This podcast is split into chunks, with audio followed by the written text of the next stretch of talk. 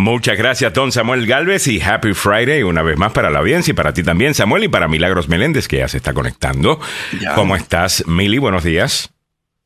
No, está, está, está, está en mute todavía, ok, muy bien. Eh, bueno, buenos días para ti. Samuel, todavía estamos acicalándonos. Muy bien, bueno, está bien. Eh, Samuel, ¿cómo estás? Bueno, con frío, eh, en la mañana de hoy, 28 grados tengo yo eh, acá fuera de mi estudio. ¿Cómo estás tú por allá? No, aquí en, aquí en donde yo estoy no está del todo mal, la temperatura es bastante agradable. La que, temperatura que yo les di es la que está en el centro de Washington, por si acaso. ¿ah? Mm. Esa es la temperatura actual a esta hora en, en la capital, 39 grados Fahrenheit. Me imagino que aquí en Germantown debe estar un poquitín más frío, pero mm. vale la pena remarcarlo que normalmente doy lo que es la temperatura en el centro. En Washington, D.C., claro. De la, de la, ciudad, en la capital. Eh, pero hay, obviamente, en diferentes lugares, bueno, dependiendo. Ahí está Milagros Meléndez. Buenos días, Mili. Bueno, todavía no la escuchamos. No, ok, Mili, you know you're on, right? Eh, you don't know that you're on. Ok, te voy a quitar de, acá en lo que, en lo que estamos listos. Eh, dice Miguel Ángel Sosa, esa marmota se fumó un churrito, por eso hay días fríos y otros cálidos. La marmota anda encendida. Eh, con el tema que estábamos hablando ayer, total. No.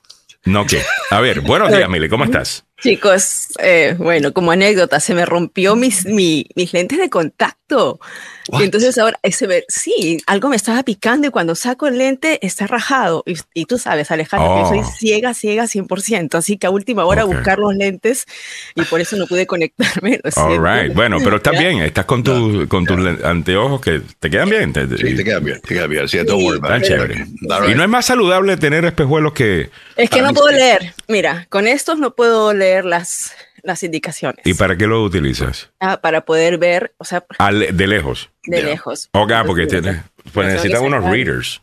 Sí, no, no, lo que voy a hacer, ¿sabes qué? Un amigo se hizo una operación que se pone en un lente intraocular.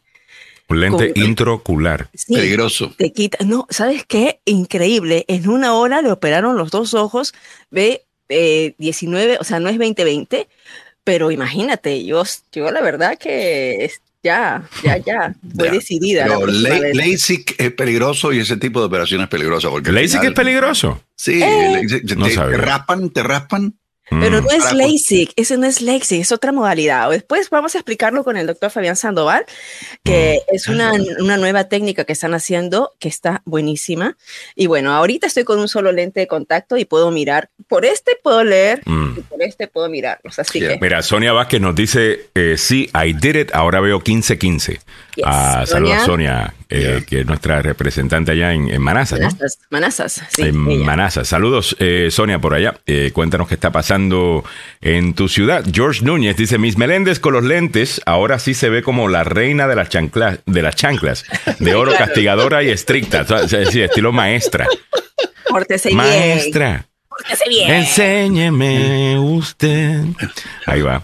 Óigame, eh, saludos para Rosa María, que está por ahí tempranito, para World Rose. Dice, buenos días, China. China nos espía. ¿Vieron los balones? Tenemos la noticia de los balones de China. Es un globo. Es, los globos. Un, globo. Es un globo. Un globo que estaba, que está, lo descubrieron en, el cielo en Montana. El, el, problema es que en Montana están los silos donde están guardados eh, las armas nucleares de este, de este país, es uno de los lugares.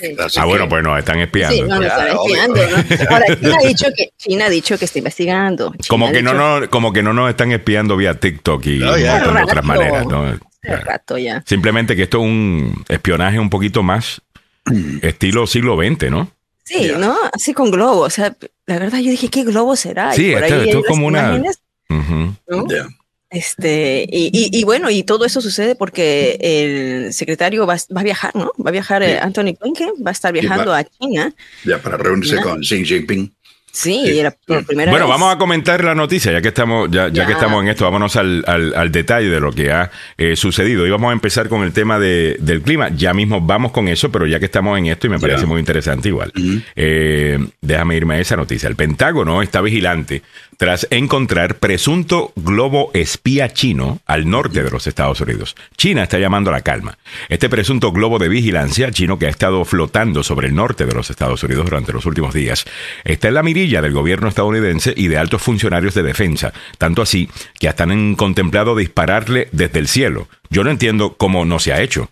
Eh, ah, no, sinceramente. todavía está afuera. No, eh, también dice que por el peligro de que sus restos caigan dentro de la población civil. ¿Cuál población civil? En Montana, que va a caer encima una vaca. De las vaquitas. O sea, yo entiendo si fuese un estado súper mega poblado, eh, pero creo que en Montana hay más vacas que, gente. Sí, ¿no? Eh, además que no es solamente por tumbarlo, o sea, ya yo entiendo, ya lo identificaste tal cosa, sino para enviar un mensaje también. Claro. Ah, cuidado, pero ahora. Tú no, no, crees. Pues dame, dame tu opinión, Samuel. No, básicamente. Eh, elabora, elabora tu punto de vista. A ver. Ok. Ayer decía que las 200 millas marinas se contemplan en muchos países y específicamente en el continente suramericano. Los cielos de este país son abiertos a, cierta altura y es allí donde eh, la gente del Pentágono dice, miren, no, no, no creo que valga la pena derribarlo eh, los chinos ya dieron su posición, de, dijeron no, no es eh, espionaje.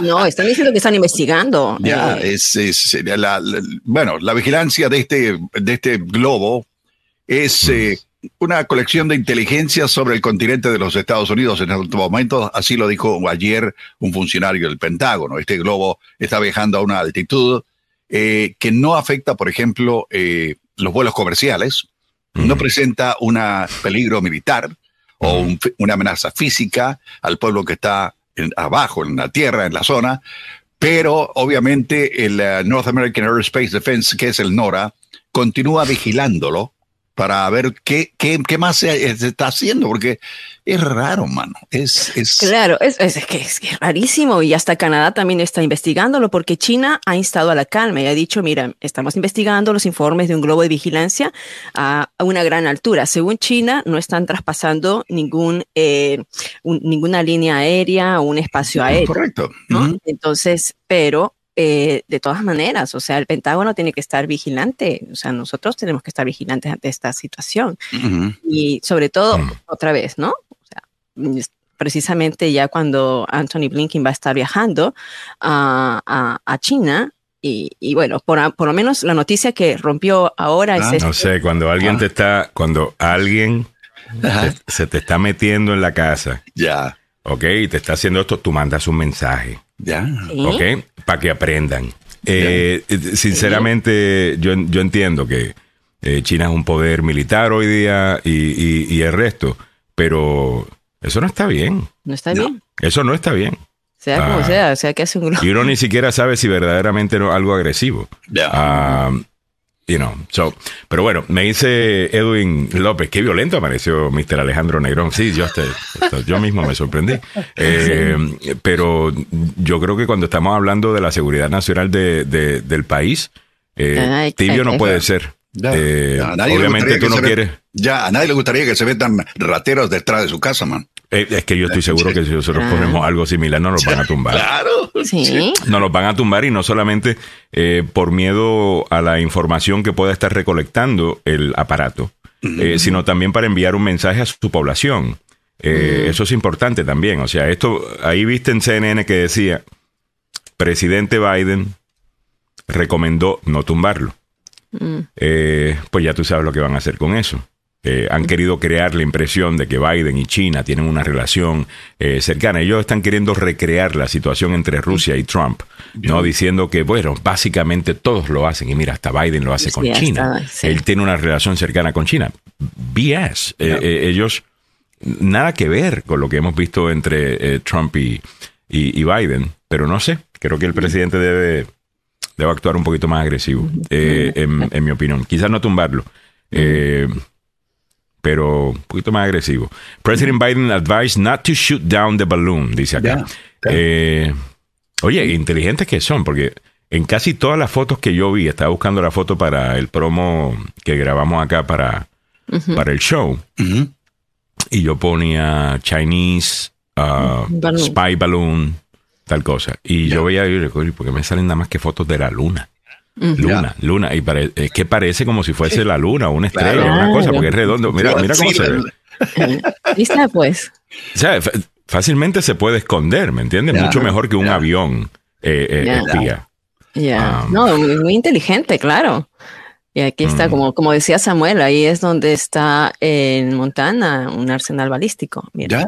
yo pensé cuando yo me aluciné, yo me aluciné un balón, así uno como que dice un el globo rojo, como, como la, la, película. Bien romántica, Mili. No, no, en la eh, película, es el libro, ¿no? El globo rojo. Este, y de repente ven un par de chinos ahí con binoculares mirando. Eso solo espía. Total. 7.21 minutos de la mañana. Bueno, es el frío, lo que mucha gente está comentando en el día de hoy. Yo mañana pienso irme para DC, a, a los museos y no sé, como que no escogí el mejor día para, hacer eso, porque mañana como que va a ser un frío pelú. El noreste se prepara para un frío congelante. La sensación térmica podría alcanzar los 65 grados bajo cero en algunas áreas. En nuestra área tendremos mínimas de 14 grados. Mili, esta información eh, de 65 grados bajo cero Fahrenheit. Es Fahrenheit, estaba tomando. Sí, mira. Me, allá arriba para Michigan, para eh, ¿cómo es? Minnesota y esos lugares. Para Minnesota para Minnesota, ah, también para el noreste. De Boston, todo lo que es la parte del noreste, y nosotros vamos a tener mínimas de 14 grados, pero se van a sentir, eh, va a ser una sensación de 7 grados. Ya esto para, para mañana, I'm sorry, para mañana, el día más frío va a ser el sábado y domingo, Alejandro. ¿En serio? sí, sí, sí. Bueno, nada, bien abrigaditos nada más, y después en los museos está pues calentito, ¿no? Así que vas a tener que, eh, bueno, eh, lo, bueno de, lo bueno de todo esto es que va a estar un poco vacío el museo seguramente, porque con la gente con, con el frío se espanta un poco. Ah, bueno, eso debe ser chévere. Lo que van a estar llenos son las barras. Sí. Eh, ah. La gente buscando calentarse. Bueno, yo no voy para las barras. Oye, pero, pero, pero eh, para que tengan una idea, ¿cómo va a estar el estado de Vermont? Mañana. el estado de Vermont, ¿cómo va a estar mañana, damas y caballeros? A ver. Ahí están las temperaturas. Uy. Va a estar frío hay 50, eh, menos 50 Fahrenheit en Saranac Lake.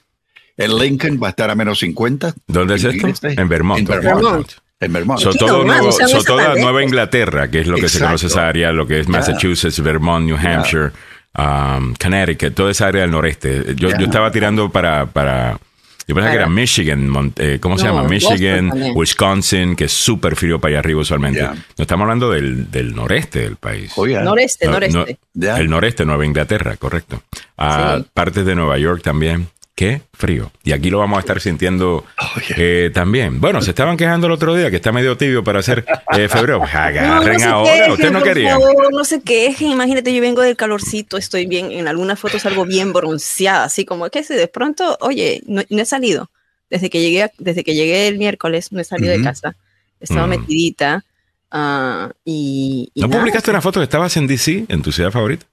Ah, bueno, eso fue el día que llegué en la noche. Ah, una, una, familia, una persona que no veía hace más de 30 años. Ok. bien, bien, bien. Pero si estuviste por DC. No sé, Samuel está ahí tocando algo, no sé qué. No, no sé, yo. Ya, entonces estuve en DC, pero no estaba tan frío ese día, ¿sabes? El mismo miércoles no estaba tan, tan helado como eh, ya cuando llego a casa.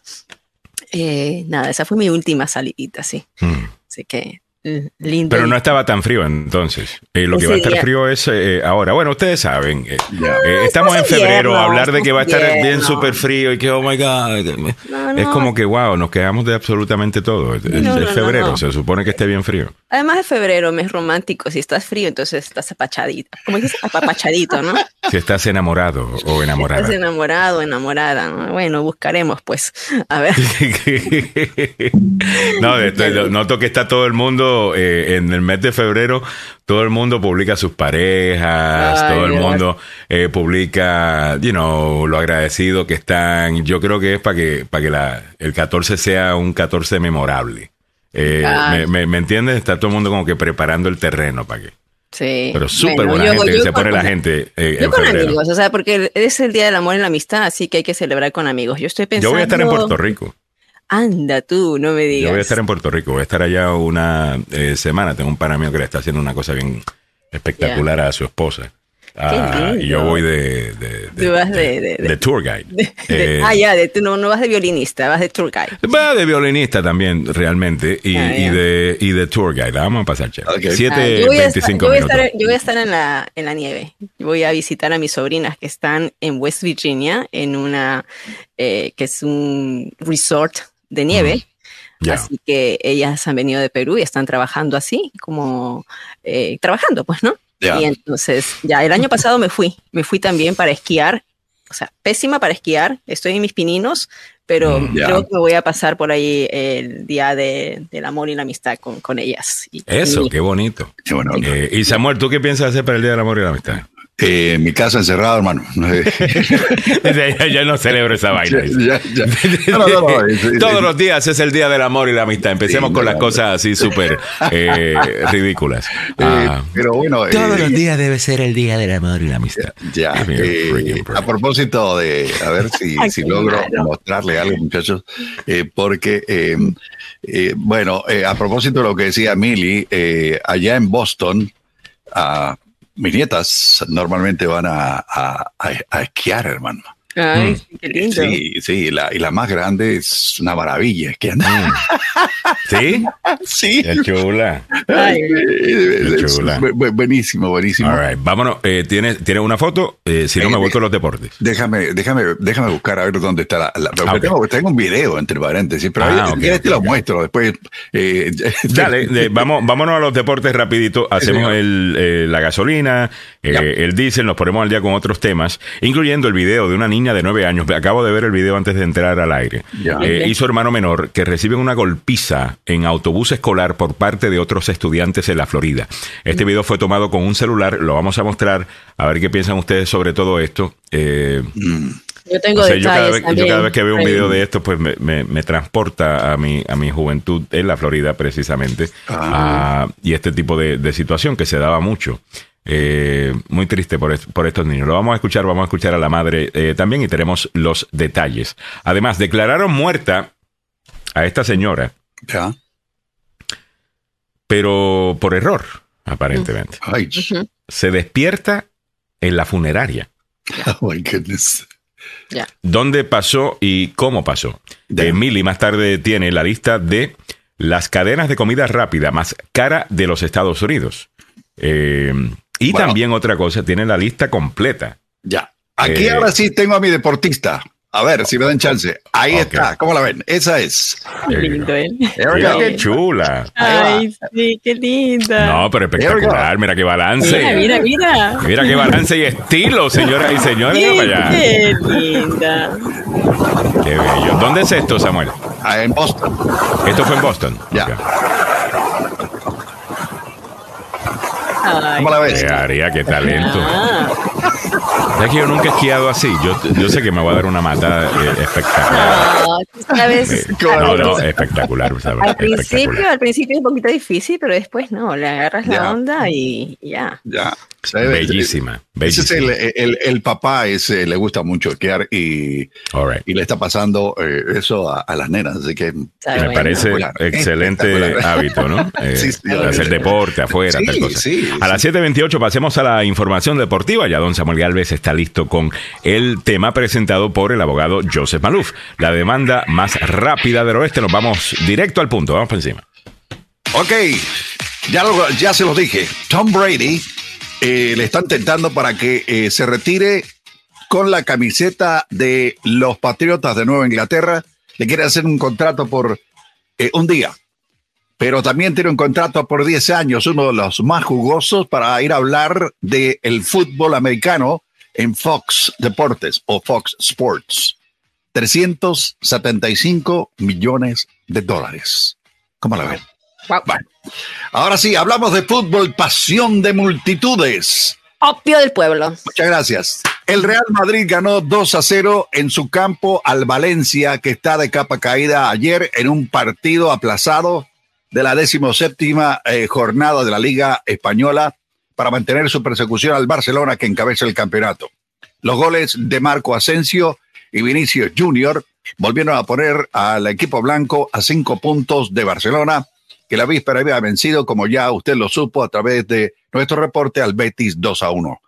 Los hombres de Carlos Ancelotti dominaron, pero tuvieron que esperar al segundo tiempo para superar a un ordenado Valencia dirigido por Salvador González tras la salida del lunes pasado del italiano Gennaro Gattuso, que le dijeron grazie tanti ragazzi, ciao, ci vediamo. El equipo prolonga su crisis situado a un punto de los puestos del descenso. El Valencia, imagínese usted, después de ser un equipazo a nivel europeo, ahora está pendiente en, en, el punto en que podría caer al vacío e ir a jugar con eh, el fútbol allá donde juegan los, eh, ¿qué le digo? Los caballos, las vacas, por eso. Bueno, el Real Madrid tomó las riendas del partido ayer en el primer minuto, pero tuvo que esperar para eh, ver la puerta del arquero. Lamentablemente, eh, pues hubo algunos problemas en el juego. Las patadas siempre aparecen y uno de los que sufrió las patadas fue el brasileño Vinicio Junior. Le dieron un patadón, hermano. Bueno, Lionel Messi comentó la posibilidad de ser parte del Mundial 2026 con Argentina. Actualmente eh, Messi tiene 35 años. No va a estar joven para, para qué te digo, para jugar en, el, el, 2026, pero uno siempre tiene la ilusión. Luego de clasificar a la final de la Copa del Mundo, eh, Messi sostuvo que disfrutaba al máximo jugar el torneo, más aún siendo mi último mundial. Sin embargo, podía cambiar de parecer podría cambiar de parecer como lo hicieron con Tom Brady en el fútbol americano. Eh, y es que ayer Lionel Messi dio una entrevista al diario Olé, en donde fue consultado respecto a la posibilidad de jugar el Mundial 2026, que se va a llevar a cabo aquí, en esta parte del mundo, en Estados Unidos, México y Canadá. El eh, representante de la Copa Mundial, Messi, no descartó la posibilidad de ser parte del certamen que se va a llevar a cabo en nuestro continente. La verdad es que siempre dije, por edad es difícil que llegue actualmente 35. Me encanta el fútbol, lo amo y mientras me sienta bien físicamente lo voy a jugar. Me parece mucho hasta el Mundial que viene, pero voy a ver hasta dónde llega mi carrera. Hay que decir que Leo Messi se cuida muchísimo, eh, se mantiene muy bien y eh, no creo que juegue en el 2026. Sí va a estar activo, pero va a estar activo aquí en esta parte del mundo tiene un caserón que se compró en Miami, bello. Eh, su esposa le gusta Miami, sus niños disfrutan Miami. Así que es muy probable que Leo Messi salga del Paris Saint-Germain cuando tenga que salir y se venga a tierras de donde dejó tirar el ombligo, pues vaya, a, tierras americanas. Así que eh, esperamos que esto conlleve a que despierte aún más el fútbol aquí en los Estados Unidos. Ya es, es, es obviamente la comunidad hispana, la comunidad eh, africana, la comunidad europea que vive aquí en tierras de Estados Unidos, conocen y saben perfectamente. Lo que pasa es que el resto de la gente tiene otra intención dentro de los deportes y el fútbol no es uno de los primeros. Y aquí se poco a poco eh, la parte elitista del fútbol ha ido cambiando para ser un poquito más popular. ¿Saben quién lo hizo? Los nuestros. Bueno, ¿cómo está el tráfico en la zona metropolitana a esta hora de la mañana? con algunos problemas. Eh, le cuento que hay eh, un vehículo con problemas mecánicos en la 295 cerca de la Barrow Avenue, en el noreste. En eh, South Capitol Street, cerca de Atlantic Street, ahí se produjo otro accidente. También en la ruta 7, viajando a este, cerca de White Gate Place, ahí hay una vía que está bloqueada. Hay un vehículo con problemas mecánicos en la Interestatal 95 después de la 3 en Frederickburg Todas las líneas están reabiertas, pero el vehículo ya lo corrieron a un costado del camino. Le recuerdo que este informe llega a ustedes por una cortesía del abogado Joseph Malouf, el hombre que eh, tiene 33 años de experiencia en accidentes. Y si usted se va envuelto en un accidente, la recomendación que siempre ha hecho el abogado Joseph Malouf, primero vaya al hospital. Vaya al hospital para que le examinen, para ver si tiene alguna magulladura, alguna herida, algún hueso roto, y que por efecto de, bueno, de lo que pasó, usted ni se ha dado cuenta. Vaya al hospital y después de que lo atiendan y lo revisen y lo examinen y le den medicinas, de una llamada al abogado Joseph Maluf. Tiene licencia para trabajar en Washington, Maryland y Virginia y dos oficinas, una en Gatesburg y la otra en Fairfax. No se pierda. Es 33 años, es la experiencia que tiene este hombre. Llámelo, 301 947 8998 el abogado Joseph Malouf es la demanda más rápida del oeste. Muchas gracias, don Samuel Galvez, por la información a esta hora de la mañana, presentada por el abogado Joseph Malouf. Maluf. Ahora, continuando con el programa, pasemos con la información de los precios de la gasolina y el diésel presentado por el abogado Carlos Salvador. Ser acusado en un crimen puede tener consecuencias graves sobre su estatus migratorio. Yo soy el abogado Carlos Salvador y sé cómo ganar en corte. No se declara culpable antes de hablar conmigo. 301-933-1814. Estos son los precios de la gasolina para hoy, viernes 3 de febrero a nivel nacional, 3 dólares 49, bajado un centavo, en DC 3 dólares 61, bajado un centavo, en Maryland 3.47, bajó 3, en Virginia bajó 2, 3 dólares 38, estos son promedios obviamente, ¿no? En California 4.59, subió 3, está igual que ayer en Texas, 3.12, Florida 3.52, el diésel, donde está más barato llenar el tanque? En el día de hoy, Maryland 4.58 es lo que estás pagando. Ha bajado, ha bajado dos centavos desde ayer en Virginia 4.61 y en DC 4.97. A nivel nacional 4.66. Esos son los precios de la gasolina y el diésel presentado por el abogado Carlos Salvado, salvadolaw.com. Ser acusado en un crimen puede tener consecuencias graves sobre su estatus migratorio. Yo soy el abogado Carlos Salvado y sé cómo ganar en corte. No se declara culpable antes de hablar conmigo. 301 933 1814. Ese es el gallo de pelea que tienes que llamar si acaso te acusan de un crimen, el abogado Carlos Salvado. Bueno, muchachos, vamos a trabajar un rato con las otras noticias importantes en el día de hoy. El noreste se prepara para un frío congelante, hemos hablado de eso bastante en la mañana de hoy. La sensación térmica podría alcanzar los 65 grados bajo cero en algunas áreas. En nuestra área tendremos mínimas de unos 14 grados. Hay otras noticias importantes, incluyendo el Pentágono, que está vigilante tras encontrar presunto globo espía chino al norte de los Estados Unidos. China llama a la calma.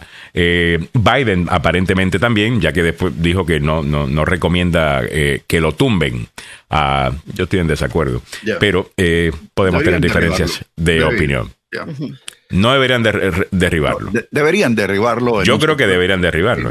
creo que sí también. En un sector donde haya, bueno, no haya gente, podrían, podrían de, experimentar el derribe de este globo. Exacto.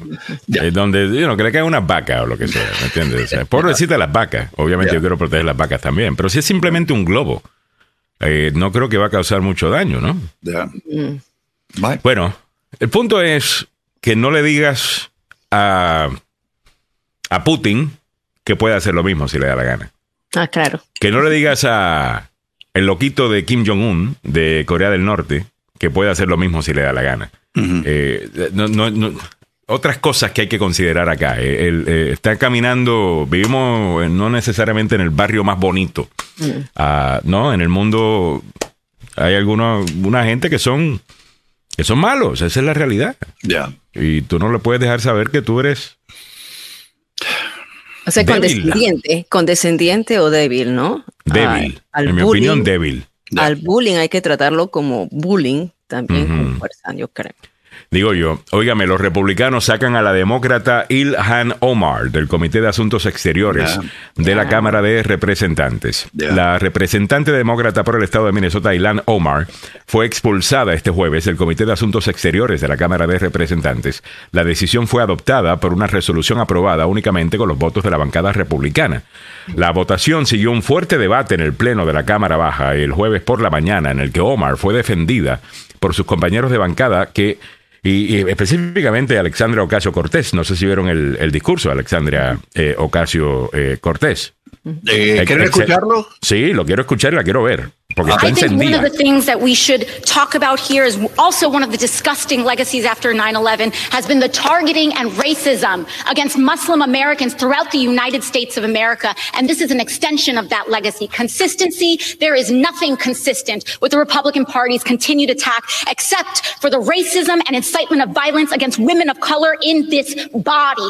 I had a member of the Republican caucus threaten my life, and you all and the Republican caucus rewarded him with with one of the most prestigious committee assignments in this Congress. Don't tell me this is about consistency. Don't tell me that this is about an abdic- a condemnation of anti-Semitic remarks when you have a member of the Republican caucus who, have, who has talked about Jewish space lasers and an, an entire amount of tropes and also elevated her to some of the highest committee assignments in this body. Muy bien. Ahí está hablando de, ahí está hablando de eh, Marjorie Taylor Greene, um, y sinceramente, pues el argumento de eh, Alexandro Ocasio Cortés, mire, ustedes quieren sacar a Ilan Omar del Comité de Relaciones Exteriores eh, porque es musulmana y, ustedes le quieren enviar un mensaje a su base xenófoba, eh, xenofóbica, perdón, o xenófoba. No, no, xenofóbica. xenofóbica. Eh, una persona, él puede ser un xenófobo,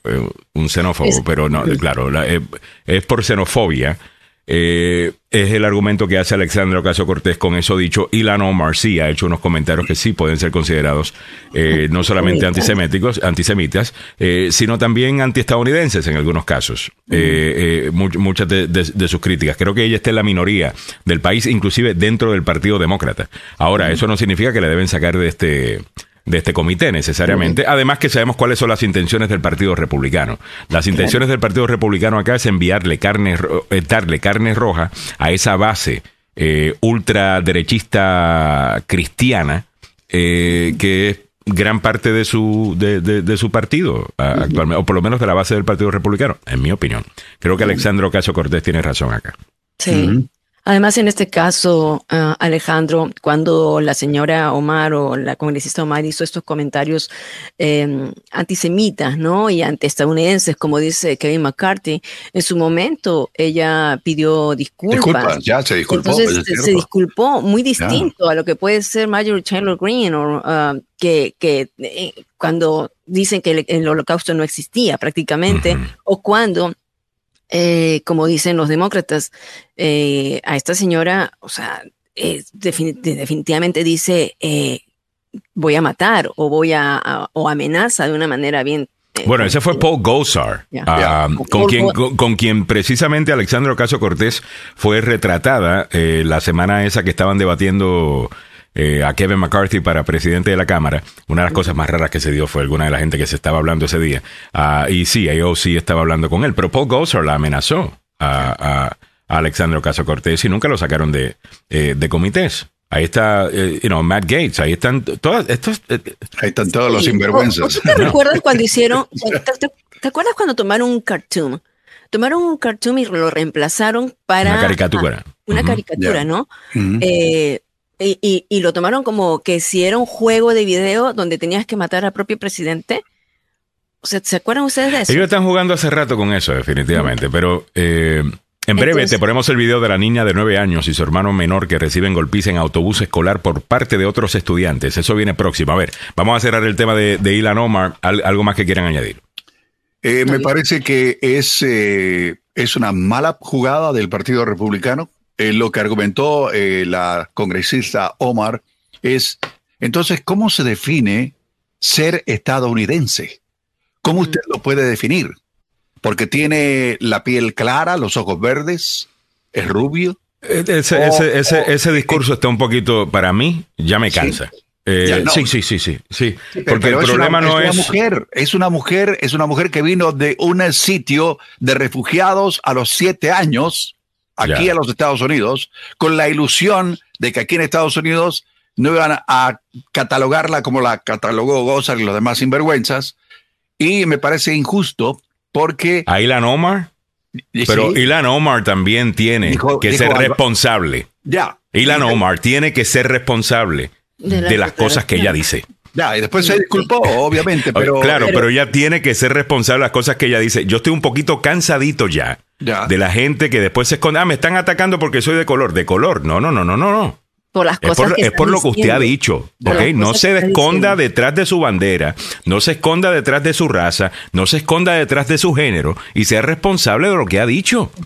Eh, ese discurso personalmente a mí ya me cansa. Mm. Eh, me suena como a justificación, me, suena como que soy, eh, bueno, hay algunos que tienen estatus de protección y pueden decir lo que sea y después se, dicen es que soy minoría, no me puede atacar.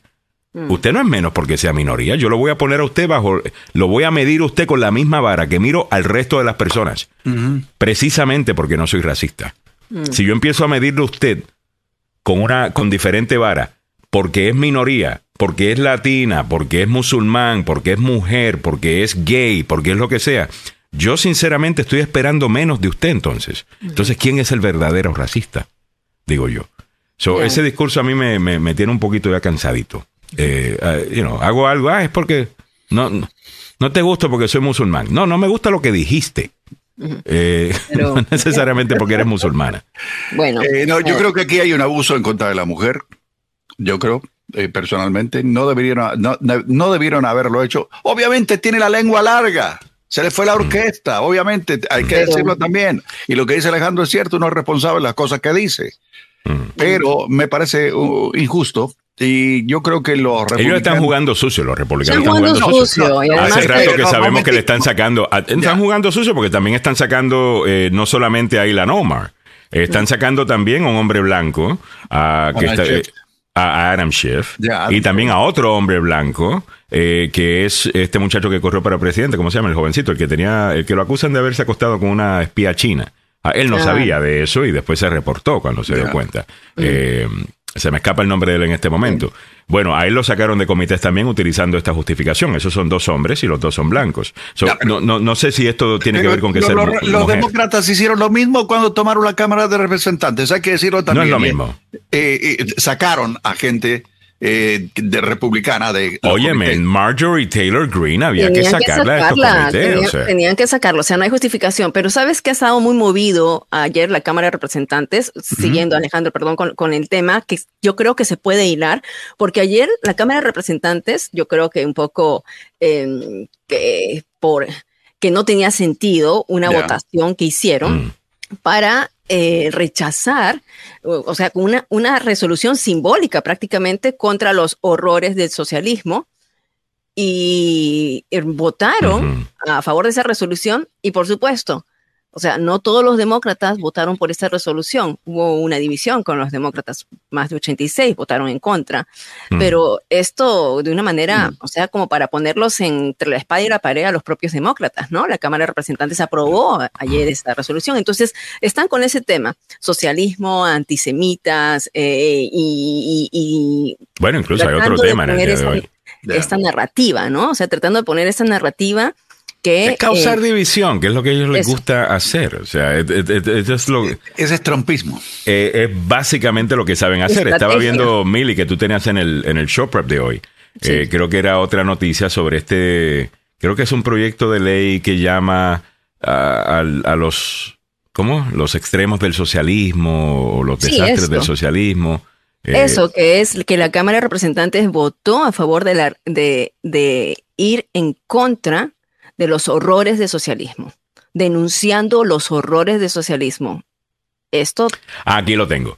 Eh, Cámara de Representantes vota a favor de resolución simbólica contra horrores del socialismo y se refleja división entre demócratas. Es- para eso fue que lo hicieron. La Cámara de Representantes aprobó este jueves una resolución que es básicamente un anuncio. Esto es, eh, estamos como cuerpo eh, legislativo diciendo que pensamos de X manera. Eh, don Samuel Galvez es un magnífico locutor. Eh, y presentador de noticias. Ok, estamos de acuerdo. Día de Samuel. Eso es una resolución. Eh, eh, obviamente Samuel lo es, pero no es como que you know, necesariamente va, eh, es una ley que va a cambiar la vida de la gente o va a ir en No. contra del, del socialismo. Esto es una declaración de la Cámara que dice y denuncia los horrores del socialismo. La mayoría de los demócratas se unieron a todos los legisladores republicanos de la Cámara para votar por ella, indicó Business Insider, pero 86 demócratas votaron en contra y otros 14 votaron presente, que es equivalente a una abstención. Ya. Which is ridiculous. O sea, eh, eh, la representante republicana de Florida, María Elvira Salazar, introdujo la resolución para denunciar los horrores del socialismo a finales de enero. En las discusiones, los demócratas de la Cámara Baja le pidieron a los republicanos que aclararan las implicaciones que tendría la resolución expresando preocupaciones por Medicare y Medicaid. La representante demócrata de California, Maxine Waters, pidió a los legisladores del Partido Rojo que se especificaran del Partido Rojo, que especificaran a qué se referían con oponerse a políticas socialistas, o sea, a los republicanos. sí, a los, par- a los, claro, a los republicanos despidió y ahí Ya. ella, y la tenemos en, El La Partido Rojo suena socialista. Sí, te lo pone así, te lo pone.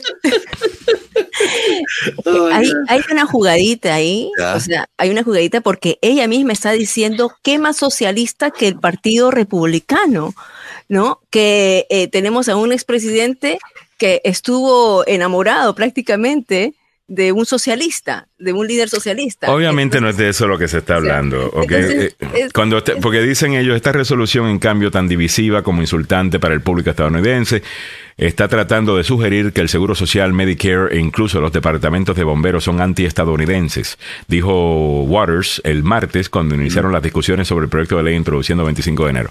Bueno, pues aquí le han puesto la trampita a los demócratas y los demócratas, como siempre, se tiran de pecho. Sí, sí, sí, sí, sí. De pecho. De que, hold my beer. de pecho se tiran. but I do wonder whether Mr. Williams views the $1.43 million he received in debt forgiveness uh, was consistent with his views on socialism. I, I don't get it. Mr. Speaker, for 35 years now, I've owned a small business, giving me significantly more experience as a capitalist than the vast majority of members on the other side of the aisle. So, as a capitalist, let me tell you, this resolution is plain ridiculous. It jointly condemns Pol Pot and Norway. I'm with you on the first one, but Norway, please. Here's what this is really about. More and more members on the other side of the aisle are calling for cuts to Social Security and Medicare, and mm-hmm. many have referred to these programs as socialism throughout their existence.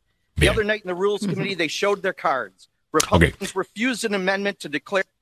Yeah. All right, so aquí tenemos a un miembro demócrata eh, diciendo, yo soy capitalista, soy dueño de un negocio, eh, esa experiencia, con esa experiencia puedo hablar mm, inteligentemente, incluso más inteligentemente que, que, que, mis colegas en el otro eh, lado. Vamos a ver si aclaramos esto, porque esto eh, ya como que la conversación cansa. Mira, las mejores economías del mundo, o las economías más exitosas del mundo, son mixed economies. ¿Ok? tienen algo de socialismo en ellas, tienen algo de capitalismo en ellas. Yo creo que todo tiene que ver como tú lo defines. Ahora, si lo defines de una manera clásica, ¿no? Que el socialismo, pues básicamente es donde el gobierno va organizando la economía de un país, una organización central de esa economía. O sea, eh, ¿cuántas batatas eh, vamos, vamos a tener? Eh, eh, you know, cuánto eh, este va a ser el precio para esto y tú lo controlas todo desde una oficina central. eso es el miedo del socialismo y ese tipo de socialismo lo único que ha traído es pobreza, lo único que ha traído es destrucción, lo único que ha traído es a dictadores al poder y definitivamente que ha, matado a millones y millones y millones de personas en la historia del mundo. ¿Ok? tanto en China, como en la vieja Unión Soviética, en Ucrania, eh, en el siglo XX. Señoras y señores, gran parte de, la, de, de, de, las muertes eh, que se le pueden atribuir al comunismo eh, y al socialismo estuvieron allí. So, tenemos aquí en, los estados, en, en nuestro hemisferio, tenemos a Venezuela, tenemos a Nicaragua, tenemos a Cuba, tenemos a y no, de, ese tipo de socialismo es lo que se están refiriendo. El seguro social es socialismo, es la realidad. Y todo lo que encontramos dentro de lo que se llama el New Deal, que eh, para los que han estudiado esto, obviamente el New Deal son todas las políticas que se ponen en pie después de la Gran Depresión de los años 30. ¿ok? Que comienza en 1929, o, han escuchado el, stock market crash, pero el stock market crash no es la depresión. La depresión viene con el, eh, con el, el alto desempleo, el bajo nivel de producción, eh, mm. real, hambruna real eh, en, en los Estados Unidos. Y no había un sistema, un safety net en los Estados Unidos. El FDIC no, no, no, no existía. ¿Qué es el FDIC? Usted deposita dinero en el banco hoy día, ¿verdad? Y le dicen, este dinero está asegurado por el FDIC. Cosa de que si hay un problema, la gente no corra a los bancos a sacar su dinero por miedo de que no lo puedan eh, retirar y que el sistema económico básicamente se caiga. Pues para eso se tuvo que, eh, que fue una de las cosas que sucedió eh, en los años 30. Bueno, pues se establece el, FDIC, el FHA, se establece eh, también el seguro social, se establece un sinnúmero de cosas para que la sociedad estadounidense tuviera un safety net. En caso de que no se, ellos no puedan proveer por sí mismos, el sistema los agarre, lo, you know, catch you. De eso se trata. Y eso sí es socialismo, es la realidad. y la mayor parte de los países que admiramos en el mundo y a donde la gente migra tienen una combinación de, estos programas. Eh, esa es la realidad. A, lo que se refiere María Elvira Salazar es al desastre de Venezuela, al desastre de Cuba, al de China, al de la Unión Soviética y ese tipo de cosas. Mm. Y, no debe, y eso es lo que la mayor parte de la gente reconoce como socialismo. Así que deberían tener cuidado los demócratas votando en contra de esto simplemente para llevarle la contraria a los republicanos. No caigan en la, en la, en la, en la trampa. Pero se reflejó bien claro, ¿no? 86 demócratas votaron en contra y 14 se abstuvieron. Entonces estamos hablando casi, bueno, aunque es menos de la mitad, de todas maneras es un número considerable. Estamos hablando casi 100 demócratas que votaron en contra de, de, de y lo, como lo ponen los republicanos, son los horrores del socialismo. No están diciendo en contra del socialismo, sino horrores del socialismo. ya, eh, y búsquenle un nuevo nombre, porque la realidad del caso es que la economía estadounidense era más socialista eh, hasta los años 80. O sea, este país, esto, hay un montón de gente que jura que desde que Joe Biden está en el poder, que esto es puro socialismo, que si esto, que si lo otro.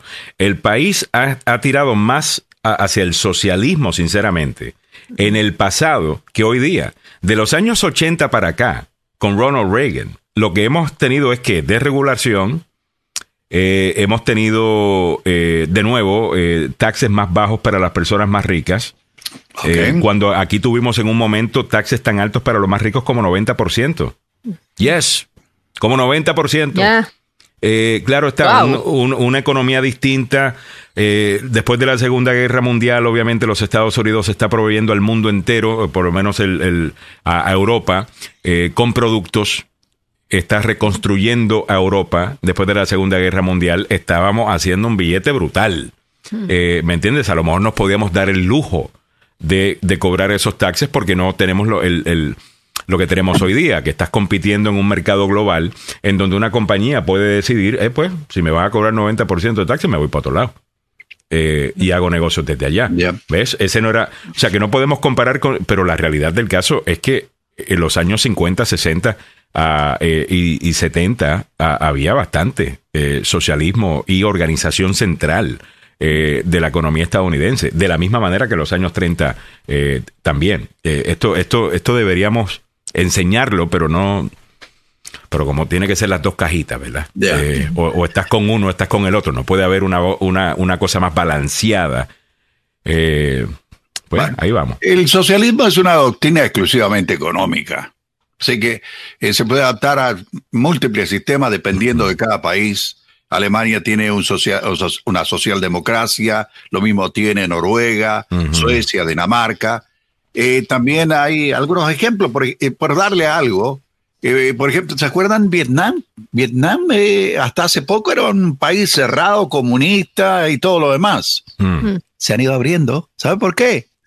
Porque el sistema económico eh, liberal que han impuesto les está dando cosas positivas. Mira la India, mira la India lo que ha hecho la India, mira cómo ha eh, crecido, económicamente la India, si tú analizas la economía de la India, y no voy a entrar en eso, no, quiero aburrir a nadie, estamos un viernes, eh, pero definitivamente que cuando ganan su independencia, viene estas esta idea que, que, yo entiendo, yo no, yo no, yo no me peleo con esto con los socialistas o los que son de izquierda. Yo entiendo que sus intenciones son buenas.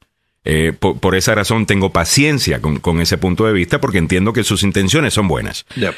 Y quieren organizar desde el centro la, la, economía. Bueno, a India no le fue bien eh, con, con, eso. Cuando empezaron a abrirse, a, liberalizarse su economía desde el término económico liberal clásico, you know, classic liberalism, que es básicamente menos intervención del Estado sobre, sobre la economía, contra empieza a ver que empieza a crecer. Todavía India tiene un montón de problemas, eh, pero definitivamente que está mucho mejor uh, que cuando eh, comenzó.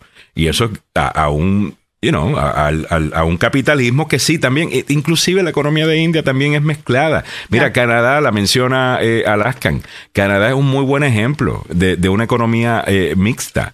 Eh, Inglaterra, Gran Bretaña también. Eh, Gran Bretaña es capitalista eh, todavía. Ahora tienen un sistema de salud público, que es la envidia de, muchos en el mundo. Bueno, eso es socialismo. pero si usted le cree a esta gente lo que ellos le quieren vender, que es que hay dos cajitas y usted o se monta en uno, se monta en la otra, eh, así nos mantienen peleando. Ya. Así nos mantienen peleando. Eh, ¿Qué es lo que esta gente quiere, eh, quiere hacer? Eh, y que usted no piense. Son las 8 de la mañana. Déjame, por fin, una vez en mi vida, irme a tiempo al noticiero. Eh, porque cuando empezamos a hablar de esto, nos montamos en tribuna y no nos bajamos. Vamos a cambiar de tema radicalmente la siguiente hora. Quiero hablar del tema de esta muchacha de 9 años y su hermano, que son atacados en un autobús en la Florida, un autobús escolar en la Florida. También vamos a repasar cuáles son las eh, restaurantes de comida rápida más caros actualmente, porque la inflación sigue acechando, como dicen. La Reserva Federal, aunque subió los intereses, y lo hablamos ayer, por un cuarto de, de- de punto, el mercado está reaccionando muy bien a eso. Específicamente estaba hablando sobre préstamos hipotecarios para los que están buscando comprar casa. Los intereses bajaron.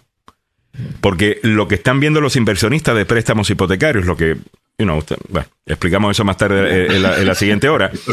Están diciendo, bueno, si la Fed solamente subió 25 puntos, eso significa, cuando estaban subiendo a 75 basis points, eso significa que la cosa está mejorando. Entonces, si está mejorando, podemos pensamos que es por aquí que va la cosa y han bajado los intereses. Eh, esto es interesante. Lo vamos a mencionar la siguiente hora. Tenemos el tema de salud y mucho más. Es viernes en la mañana. Nos vamos a relajar un rato también y, y pasarla chévere. Gracias por la sintonía. Pasemos con el muñeco de las noticias, don Samuel Galvez, que ya está listo con la información a esta hora de la mañana. Buenos días, Samuel. Buenos días de nuevo a todos ustedes. Gracias por estar con nosotros. Se espera que el FBI registre muy pronto la casa de Indiana del ex vicepresidente Mike Pence y la oficina que tenía aquí en Washington en busca de material clasificado. En el ámbito regional metropolitano, un estudiante de eh, condado de Prince George llevó un arma cargada a, a la escuela. El Congreso peruano vuelve a rechazar el adelanto de las elecciones en ese país. Muy buenos días, le saluda Samuel Galvez. He aquí el detalle de la información. El Departamento de Justicia está platicando con el equipo legal de Mike Pence para programar la búsqueda en su hogar en Indiana. Así lo informó inicialmente el diario The Wall Street Journal y la cadena CNN. También se esperaba que se registrara o se revisara la oficina de Pence aquí en Washington. Los abogados del ex vicepresidente no hicieron comentarios sobre el informe.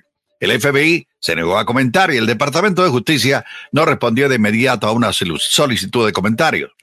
Greg Jacob, quien es el abogado de Mike Pence, reveló en enero que se habían encontrado documentos marcados como clasificados en su hogar en Indiana y que había sido entregado al FBI. También lo describió como una pequeña cantidad de documentos que potencialmente podrían contener alguna información confidencial o clasificada.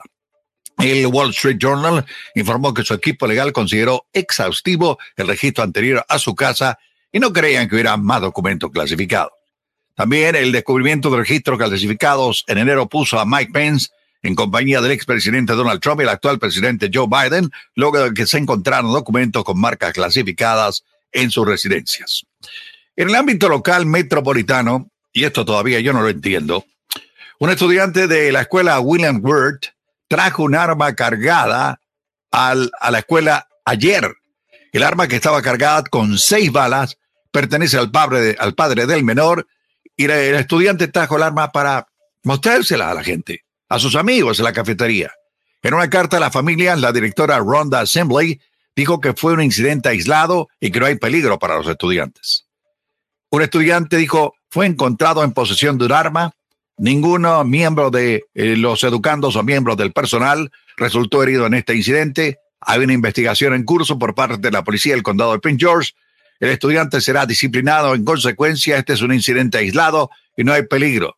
Sí hay peligro, señora directora. Imagínese que este chamaco hubiera sacado el arma y se hubiera puesto a pelear con alguien. Obviamente hubiera sacado el arma para disparar. Así que eh, yo no sé, eh, o los papás tienen que meter esas armas en un lugar seguro, porque si no vamos a estar presentes en otra tragedia aquí en los Estados Unidos de un muchacho. Imagínense lo del niño de seis años. En el ámbito de nuestra América Latina, el Congreso peruano rechazó de nuevo un proyecto de ley que contemplaba elecciones generales para el 2023 en medio de una ola de protestas contra la presidenta Dina Boluarte y parlamentarios que han dejado 48 muertos en siete semanas. Tras un debate ayer de cinco horas, el Pleno rechazó la propuesta para anticipar las elecciones con 54 votos a favor y 68 en contra y dos abstenciones. No sé qué es lo que le está pasando. Tienen que tratar de ponerse de acuerdo en el Perú, porque si no, la violencia va a comerlos vivos. Por favor, pónganse de acuerdo. En el ámbito del fútbol, ahora sí, pasión de multitudes, opio del pueblo. No fue el mejor partido para Kylian Mbappé ayer. A pesar de la victoria del Paris Saint-Germain ante Montpellier de tres goles a uno, que le permite mantenerse en la cima en soledad de la Liga 1, el francés tuvo un momento fatídico en el arranque y luego salió lesionado al minuto 21.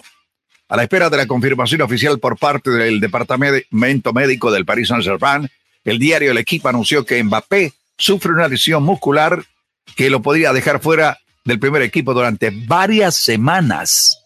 La institución con sede en la capital francesa confirmó lo ocurrido con su estrella a través de un parte médico que indicó que se van a hacer más exámenes, por supuesto, a, a, Kylian Mbappé, tremendo jugador. Creo que va a ser una estrella eh, que va a volar muy alto. también en el fútbol se dan cosas y no solo Dani Alves que tenía problemas y hoy tiene problemas con la ley. Mason Greenwood en enero del 2022 fue arrestado por presunto intento de violación. Había causado un profundo estupor en el seno del Manchester United. Era el titular indiscutido para Ralph Ranging. Con la gravedad del caso obligó a la institución a suspenderlo hasta una resolución de esta situación y no volvió a jugar un minuto más con los Diablos Rojos. Sin embargo, ayer ocurrió eh, una determinación judicial inesperada que podía materializar su regreso al equipo. Sí, le quitaron el cargo de intento de violación. Así que enhorabuena para, para él. Lo de Dani Alves sí está feísimo. Bueno, ¿cómo está el tráfico para la zona metropolitana a esta hora de la mañana? Hay un vehículo con problemas mecánicos en la 295 cerca de la Barrow Avenue. También se está despejando un accidente ocurrido en South Capitol Street, cerca de Atlantic Street. En la ruta 7, viajando este, cerca de la Whitegate Place, eh, en Virginia se reporta otro accidente. También hay retrasos a esta hora en Sutland Parkway, la parte interna después de Silver Hill Road. Ocurrió un eh, accidente temprano en la mañana que está retrasando la circulación vehicular. ¿Cómo está el tiempo para la capital de la nación?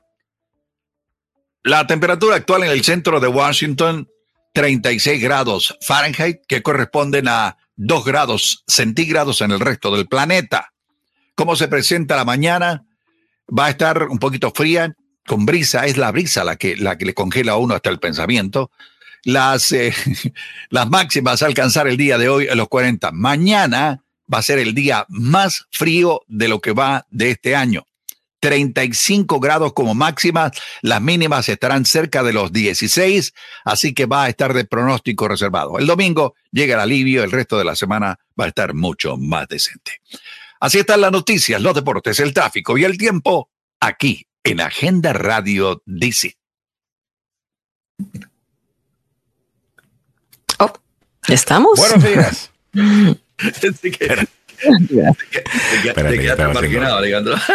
Disculpen, disculpen, disculpen. Aquí estamos comenzando ya la segunda hora del show. Gracias por la sintonía. Estás escuchando la agenda número uno para información, noticias y buena conversación. Conéctate vía www.lasnoticiasdmv.com. Ahí puedes encontrar el YouTube Live y también el reproductor de Tuning Radio para que te puedas conectar por ahí. www.lasnoticiasdmv.com. Muy buenos comentarios sobre el tema que estábamos hablando anteriormente. Lo vamos a estar leyendo en breve, pero esta hora quisiera comenzar con una noticia ah, que está dándole la vuelta al mundo este video. Eh, específicamente acá en los Estados Unidos, pero creo que en el mundo entero van a estar viendo este video. Es triste eh, para los que llegamos a este país a los 13 años, eh, pues esto no es nuevo. muchos de nosotros pasamos por esto cuando empezamos a ir a la escuela en, en este país y no estábamos acostumbrados a esto. Quiero que vean este video sucedió en la Florida. Mili, ¿lo quieres compartir eh, tú? Sé que lo publicaste en la cuenta de, agenda. Vamos a verlo rápidamente.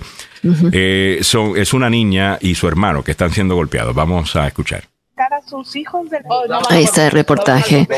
Eh, esto es de Telemundo, pero ha corrido por Univisión eh, y diferentes, di- diferentes medios de comunicación, ¿no? Ah, mientras que están hablando en esta la, El con distrito la periodista, escolar de aquí se ve. Dijo estar al tanto de los videos, que la policía escolar arrestó al agresor y que se le levantaran cargos. Además, señalan que los involucrados serán disciplinados de acuerdo con el código de conducta. La escuela no respondió a nuestra solicitud de comentario. Otras madres de estudiantes comparten la misma angustia. Eso no debería pasar. Yo ya he tenido problemas también en, en el bus con, el, con mi hijo, eh, no con él, con el de medio que es autista, porque no les ponen este ah, como otra persona que esté al, al cuidado, solamente mandan al chofer. De acuerdo con el Centro Nacional de Estadísticas Educativas, uno de cada cinco estudiantes en Estados Unidos es víctima de bullying. En Homestead, Florida, Lourdes Hurtado, Noticias Telemundo. Una vez más, un violento... Ajá. Wow. Qué pena, ¿no? Qué pena porque eh, ahí no sé, ¿es falta de responsabilidad del sistema escolar o falta de responsabilidad de los padres. No, no, no. No, no, no, no, no. Mira, te cuento un poco los detalles. Aquí A está. ver. Estos son dos niños que recién hace tres semanas ingresaron al, al, al colegio. O sea, Ujú. son niños migrantes que recién han llegado y los mandan en el bus. Y entonces la niña ya se estaba quejando de que la fastidiaban. Eh, la, la- la estaban fastidiando y, y entonces la madre habla con la escuela y la escuela aparentemente le dice, mira, ya las cosas están solucionadas, va a haber vigilancia, va a haber, o sea, tu niña está segura. Sube la niña al bus y el mismo día, o sea, al día siguiente que la escuela dice que todo está normal, es que, eh, ven ustedes, son dos hombres, dos, dos estudiantes varones que le están pegando a la niña de nueve años. Que, o sea, una niña que recién llega a, a la escuela, que es nueva, que se está adaptando. O sea, ¿qué mal le puede hacer al otro estudiante? Y vienen los otros cobardes, hombres, a pegarle. Y entonces el niñito, el, el hermano menor que está en la parte posterior del bus, también lo agarran a él. Y entonces la, la, la, la señora, o sea, la escuela dice que, que estos chicos están bajo la disciplina de los estatutos de seguridad de la, de la escuela. Pero ¿a qué se refiere con eso? ¿No? Le dieron tal paliza a la niña. Ahí se ven, imagínate, se está, se está Fácil mirando. determinación, querida. Expulsión inmediata de los dos y que no puedan entrar a la escuela nunca más. Pero, pero eh, Samuel, aparentemente, aparentemente no, no fue así, sino que hasta que los medios de comunicación le ponen presión y están haciendo las entrevistas con la escuela, es que recién van a determinar eh, eh, qué, qué proceso van a seguir.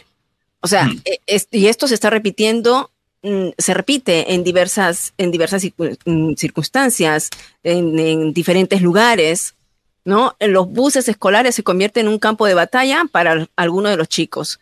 Y tenemos que erradicar el bullying, tenemos que acabar con eso. O sea, no puede Bueno, no ser. sé si podemos erradicarlo porque sinceramente siempre ha existido. Lo que sí podríamos hacer es prepararnos para lidiar con, con, con él. Sí, Eh, o, eh, o sea, tú sabes, porque la realidad del caso es que siempre en la historia del, del ser humano, pues eso se da. Eh, lo que me molesta a mí de, de nuestro sistema Es es que si ese niño o niña se defienden, muchas veces terminan suspendidos igual por defenderse. O si, por ejemplo, eh, un buen samaritano, joven, que también está en esa, en esa misma escuela, dice y, y se mete y defiende a esta niña, podría terminar suspendido eh, también. Porque fighting is wrong. Hmm. Bueno, fighting is wrong. Pero si tú te estás defendiendo, yo no creo que que necesariamente ese debe ser el caso. Y muchos de estos bullies saben que el otro niño no se puede defender por miedo a que vaya a quedar suspendido eh, eh, también, y por eso es que lo hacen. So, yo no sé. eh, eh, no, no, no sé si podemos erradicar el, el- el- el bullying, la- la- el interés de alguien más poderoso, cobarde, eh, que quiera meterse con alguien menos, eh, Más débil. más, más débil eh, que él o ella. Eh, creo que eso es tristemente parte de, de- de cómo somos los seres humanos. Pero sí deberíamos dejarle saber ese bully que va a you know, a lo mejor me terminas dando. Pero un par de cantazos yo te voy a meter a ti también. O sea, no, no, no, no te la voy a hacer fácil. Ya. Ah, y, y no sé, no creo que, que- que permitimos esto. Eh, yo sí tengo mi punto de vista muy claro. Eh, y a veces me- ustedes me dicen, es disciplina, disciplina, disciplina. Si usted no disciplina a sus hijos en su hogar, eh, tampoco el profesor va a tener la oportunidad de disciplinarlos en la escuela, a no ser que los echen. ¿Ok? Y eh, el, problema es, si no hay disciplina en el hogar, este niño eh, que es un eh, abusador va a terminar mal. Va a- hay que decirle, mira, si sigues haciendo esto, abusando con niños que son más chicos que vos, va a llegar un momento en que va a llegar alguien que- más grande que vos y te va a dar una grande. ¿Ok? Y te va a mandar al hospital. O simplemente van a seguir siendo bullying, abusando, y van a terminar en algún momento presos. Falta disciplina. Falta dis- disciplina y comprensión en, en el hogar y también en las escuelas. Eh, a veces los profesores, por no meterse en un lío, los dejan. Y No, visto llaman a, la, a la directora o el director. A la, vaya a la oficina del, del, del principal. Ahí quieren hablar contigo. No, no, no, no, no, no, no. En el momento en que ocurre algo así, uno dice, párate. Esto no está bien. Esto te puede causar problemas y te pueden echar de la escuela. ¿Ok? Dice Mira, Claro, pero ese es dicen- por el lado del bullying, ¿no? Del hombre, de las personas que están cometiendo bullying, para los chicos que le pegaron, pero también tiene que ver mucho el sistema, Ya, porque si lo cierto. están haciendo es porque el sistema no les está Te poniendo aguanta. la disciplina. Ya, el sistema te los deja pasar. Lo que pasó en el condado de Loudoun, o sea, abusan de una de una joven. El sistema no manda el caso a una situación más, más eh, grave eh, y, y- y pasan el caso. Entonces este jovencito o jovencita va a otra escuela y comete el Lo mismo. mismo, Ya. ¿no? El- el- la, la misma violación. Entonces, también son ambas cosas. O sea, lo que estamos haciendo, la responsabilidad del padre es única para la- enseñarle al bullying que no tiene que cometer bullying y para también al Y niño las que se tiene que escuelas, a lo que estás diciendo, Mili, de las escuelas, me acaban de escribir y me dice, mira, eso pasa porque los school boards tienen una regla que expulsiones cuentan como algo negativo hacia es. la escuela. ¿Ves? Así Entonces, como no quieren eso, pues permiten que estas cosas eh, se den. Me dicen también, eso pasó con mi hija y no los expulsaron, pues investigué y por eso es que no hacen las expulsiones. Dice Claro, que es horrible. quedan, quedan, o sea, quedan marcadas. Y eso es lo que hemos visto nosotros en otras escuelas que pasan por alto. Fue en West Virginia, una de las escuelas que, bueno, el- la niña, el niño que sacó el arma y le disparó a la maestra, niño Ya, seis en- años. Ya, en Virginia. O sea, también, ¿por qué no se reportan? Ya había habido otro tipo de reportes allí que no lo quisieron poner en papel porque eso significa una mala imagen para la escuela. Entonces, esto es un problema más grave de lo que nosotros podemos pensar. No solamente es responsabilidad de los padres, pero definitivamente los padres, o sea, la disciplina empieza en casa, Ya. ¿no? Pero si no tienes un sistema que te sostenga esa disciplina, tampoco, o sea, no, mm, no Eh, puedes mí me- funcionar. eh, Mili, eh, la información de la primera hora, yo saqué a la luz pública lo que ocurrió ayer aquí en la escuela William Worth, en, en el condado de Prince George. Un niño llevó un arma cargada, menor de edad. Seis balas tenía la, la pistola. Para hacer un show up. Ah, yo tengo una pistola, hermano. Miren, aquí está. Eh, y lo que mandó la carta a la directora Ronda Assembly eh, dijo que el incidente había sido aislado y que no hubo peligro para los estudiantes. Sí. Señora, ¿cómo que no hubo peligro para los estudiantes si el chamaco tenía una pistola con seis balas? ¿Ah? Eh, me parece que aquí lo que debería haber eh, hecho la directora es llamar a la policía y llamar a los padres y Claro. decirles, mire, esto es lo que ocurrió. Por Claro. favor. E- Es la mejor manera a través de la ley, no de la disciplina escolar, de que lo que decía Alejandro, eh, no hay que eh, decirlo porque si no van a complicar el sistema, no van a catalogar más. No, un sistema que tenga una buena disciplina se va a destacar en todo momento, no solo por el comportamiento de los estudiantes, sino Mm. por el aprove- aprovechamiento escolar. Pero mira, también es el hecho de Ya. que los padres tenemos que ser abogados de nuestros propios hijos y tenemos que estar con la abogacía ahí al tanto, al tanto, al tanto, porque eh, no podemos esperar que, que la escuela responda. Yo Ya. te hablo del caso más simple, mi hija, a los siete años cuando ingresó a primer grado. Eh, nosotros siempre creciendo en una comunidad cristiana, del amor y que no, ah, no hagas a otros lo que no quieres que te hagan. Y mi niña venía con un chiquito un, que en la fila para... Ah, en la fila cuando salían, me decía, mamá, me jale el cabello, me mm. jale el pelo. Entonces, y, y venía, ya no quería ir a la escuela. Yo hablé con la maestra y ¿sabes lo que me dijo la maestra? ¿Sabes lo que me dijo la maestra? Dice, no, a veces los niños se comportan así cuando se gustan. Yo le dije, no, le dije, o sea, si pasa un incidente de esa. ¿What? Mira, o sea, sí, mira lo que me dijo la maestra. Entonces le dije, no quiero que estén juntos. Ya, Alma venía y decía, mamá, me, me recuerdo el nombre de este chiquito que era muy lindo, todo, pero fregado. Entonces le dije, mira, hija, le dije, no me importa. Yo hablé con, con, con mi esposo en ese entonces le dije, mira, no me importa. Le digo, tú le enseñas a pelear a mí. Yo, yo le enseño a pelear. Le comenzamos a enseñar a pelear. Y dije, te vuelve a jalar el pelo, tírale una patada. Mira, qué mal ejemplo que yo tengo que decirle. O sea, pero le digo, tírale una patada y si te, y si te metes en problemas, yo voy a estar ahí. Oye, santo remedio. O sea, eso fue santo remedio. Practicábamos con el papá, porque digo, mi hija no se va, o sea, no se va a dejar abusar.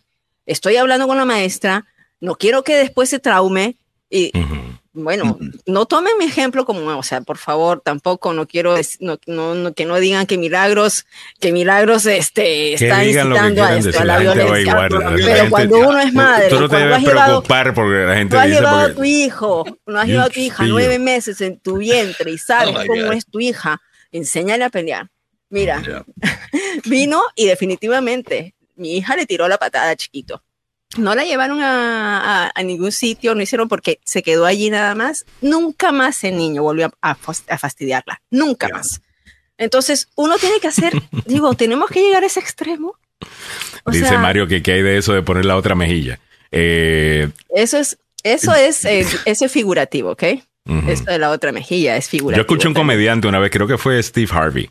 Um, creo que fue Steve Harvey que dice, mira, lo de la otra mejilla es porque, ¿sabes? Te meten esta mejilla, entonces tú te das la vuelta y pones la otra mejilla, pero para meterle con el, con, el codazo de vuelta. Sí, otra mejilla. Eh, y, y, a lo mejor déjenme leer algunos comentarios por acá.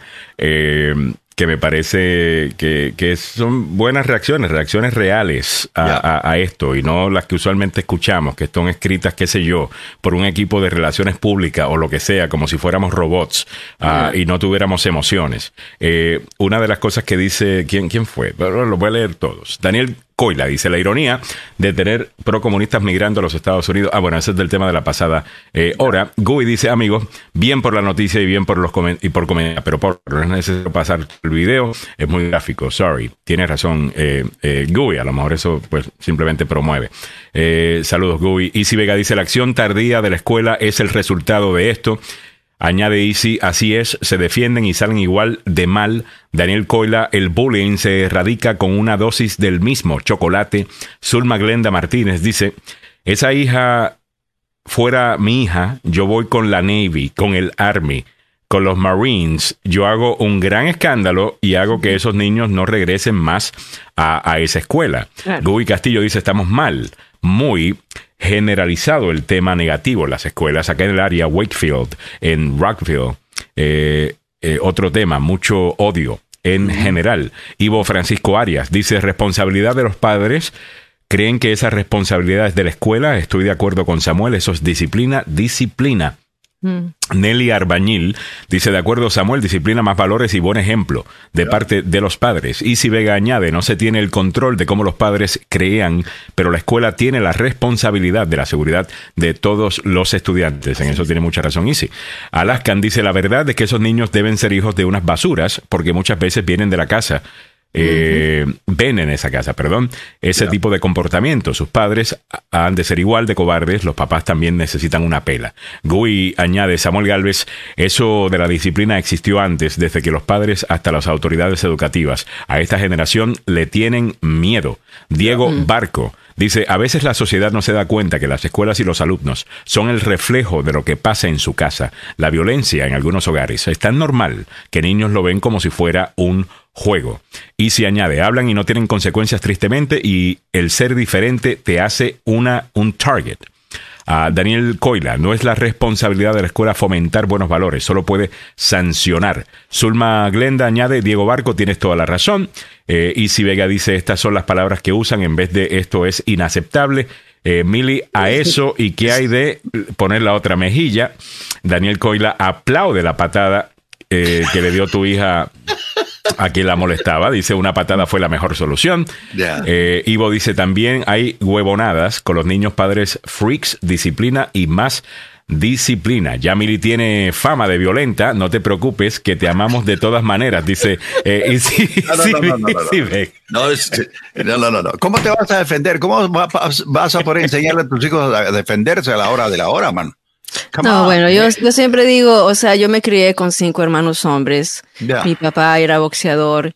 Viví en un barrio que no era muy lindo, que digamos. Tenía que enfrentarme a los mañosos, tenía que enfrentarme a la gente que cuando me subía en un bus se exponían. Eso lo contaba. Me, viajaba a la universidad y gente que se exponían. O sea, yo tenía 13, 14 años. Eh, y entonces, sí, er, eh, lamentablemente es así. O sea, si eh, tú te dejas, te siguen fastidiando. Siempre así. Ah, Pablo Cruz dice, así debe ser milagros, no ser agachón. Eh, Janek YQ dice, le dijo a mi hija que se voltee y que hable con tu... Ajá. Eh, George Núñez dice, ahora pongo a mis hijos en clases de karate para que se conviertan en oh, súper allí es ultra poderoso empoderados pues. y quien me aconsejó fue Miss Meléndez. Ya en serio que toquen a un hijo es lo más indignante. Guy Castillo dice, Mili hizo eso porque tenía a Salvado, Salvado y Salvado, totalmente. Eh, Easy Vega dice, Mili hizo muy bien y dice que lo de la chancleta es broma. Eh, obviamente Mili es una de las personas más calmadas que yo conozco, actually. Eh, simplemente que se sabe defender. 8.26 minutos en la mañana. Y ya, Hazte fuerte. ¿Tú quieres que no molesten a tus hijos? Hazlos fuertes. Hazlos fuertes. Pero eh, también y así lo preparas para la vida. Esa es la mejor manera. Hay todo un estudio sobre eso y los haces fuertes cuando te sientas a la mesa con tus hijos, te quitas el celular y todos están ah. sentados en la mesa y dejas que tu hijo hable. Dejas, o sea, hay, voy a poner una, unas recomendaciones de, y Easy debe saber mucho de eso, Easy Vega, de cómo empoderar a los niños desde muy temprana edad, no mm. solo con violencia, sino con la seguridad que puedan tener ellos. Ahora. Pero ¿no crees que hay una buena conversación que se está dando en, en este tema eh, eh, al punto de Samuel?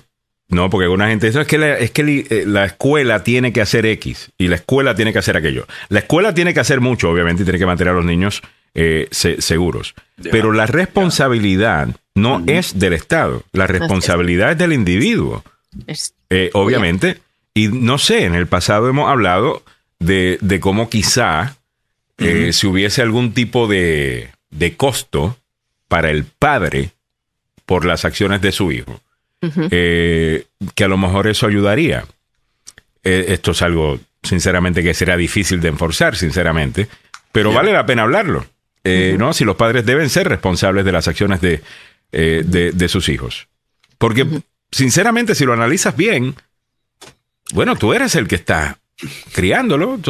Algo tiene que ver con, con, con, lo que tú le estás enseñando, aunque hay niños que pueden ser criados bien y son tremendos igual.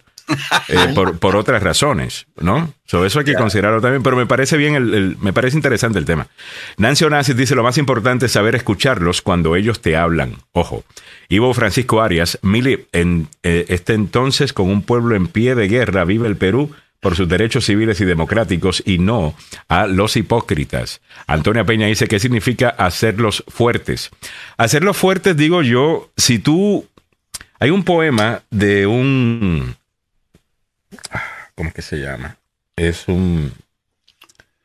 Es un poeta. Eh, se llama Rumi.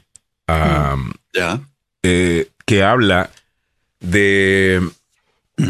De cómo tú no puedes cruzar el desierto y alfombrarlo para no cortarte los pies, ¿verdad? Tú vas a caminar por el desierto y tú dices, ¿cómo hago para no cortarme los pies? Voy a alfombrar el desierto entero. Pues eso obviamente no es práctico. Eh, tú no vas a poder alfombrar el, el desierto entero.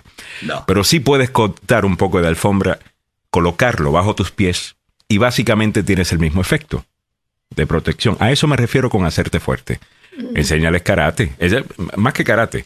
eh, en- eh, enséñales, eh, you know, jiu-jitsu, ah, que es un arte defensivo, eh, arte marcial defensivo. donde Te estás mayormente utilizando eh, tu fuerza para defenderte.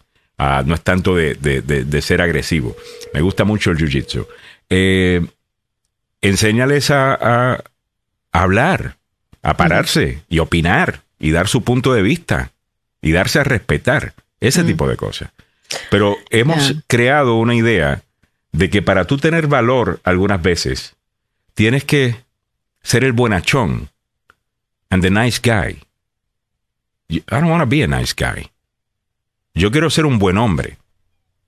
Pero me interesa muy poco ser un nice guy. Que a todo el mundo viene y lo empuja y le hace y le de esto. No. Yo, quiero ser, ser- yo quiero ser ser una un nice persona buena, yo quiero ser una persona productiva, yo quiero ser una persona contra- que, que piense en los demás, eh, todo eso. Pero yo no tengo que ser Madre Teresa de Calcuta. Eh, ¿me, me- me entiendes? Y, yo no vine a este mundo a agarrar cantazo. A, eh, ni a darlos tampoco, pero no vine a agarrarlo. Eh, so, no sé, hay, que, hay, un, hay un balance. Y yo creo que algunas veces tenemos equivocada la idea de que para ser una persona buena tienes que ser una persona que aguantas todo. Y hay alguna gente que se merece de vez en cuando que los mandes para tú sabes para dónde. Eh, esa es la Eh, realidad. Darse bueno. enseñarles a hacerse respetar. Eh, Eso es lo que quiero decir. A ver, eh, Carlos Salvado nos acompaña por la vía telefónica, está con nosotros, y me gustaría preguntarle a Carlos qué piensa sobre la disciplina en las escuelas. Carlos, buenos días. Bueno, estamos hablando, Carlos, de una pela que le dieron a unos niños. Eh, a ver, Carlos, a ti, a, a uno de tus hijos le dan una pela así, dos, eh, do- dos machos agarran y le empiezan a dar a, a tu hija en el autobús escolar. Eh, ¿Cuál es tu reacción inmediata? Sin considerar la ley. La, la quinta enmienda. Tomo la quinta enmienda total. Eh, No, pero sinceramente yo estoy de acuerdo porque y eso es el problema. Ahorita uno no puede hacer nada y lo que yo veo en las escuelas es que ahorita no se puede reaccionar. Si uno- un niño reacciona, a él le caen atrás. es lo que En te primer digo. lugar, las escuelas no quieren proteger. Después, cuando uno reacciona, oh, no se puede hacer esto, lo otro. Y meten el pobre know, en, en problemas. Así que yo no estoy de acuerdo cómo se están arreglando todas las cosas. Porque si entienden los niños que no pueden ir abusando, apegando a otras personas, o si no, lo mismo le puede hacer a ellos, Ya, le tal vez eh, tal vez un poco de una solución lo que ha pasado. Yo, yo hiciera lo mismo lo que estaba hablando Milly. Yo le enseño a mis niños, no, you know, para que aprendan. I'm sorry, así Yeah. que pienso yo.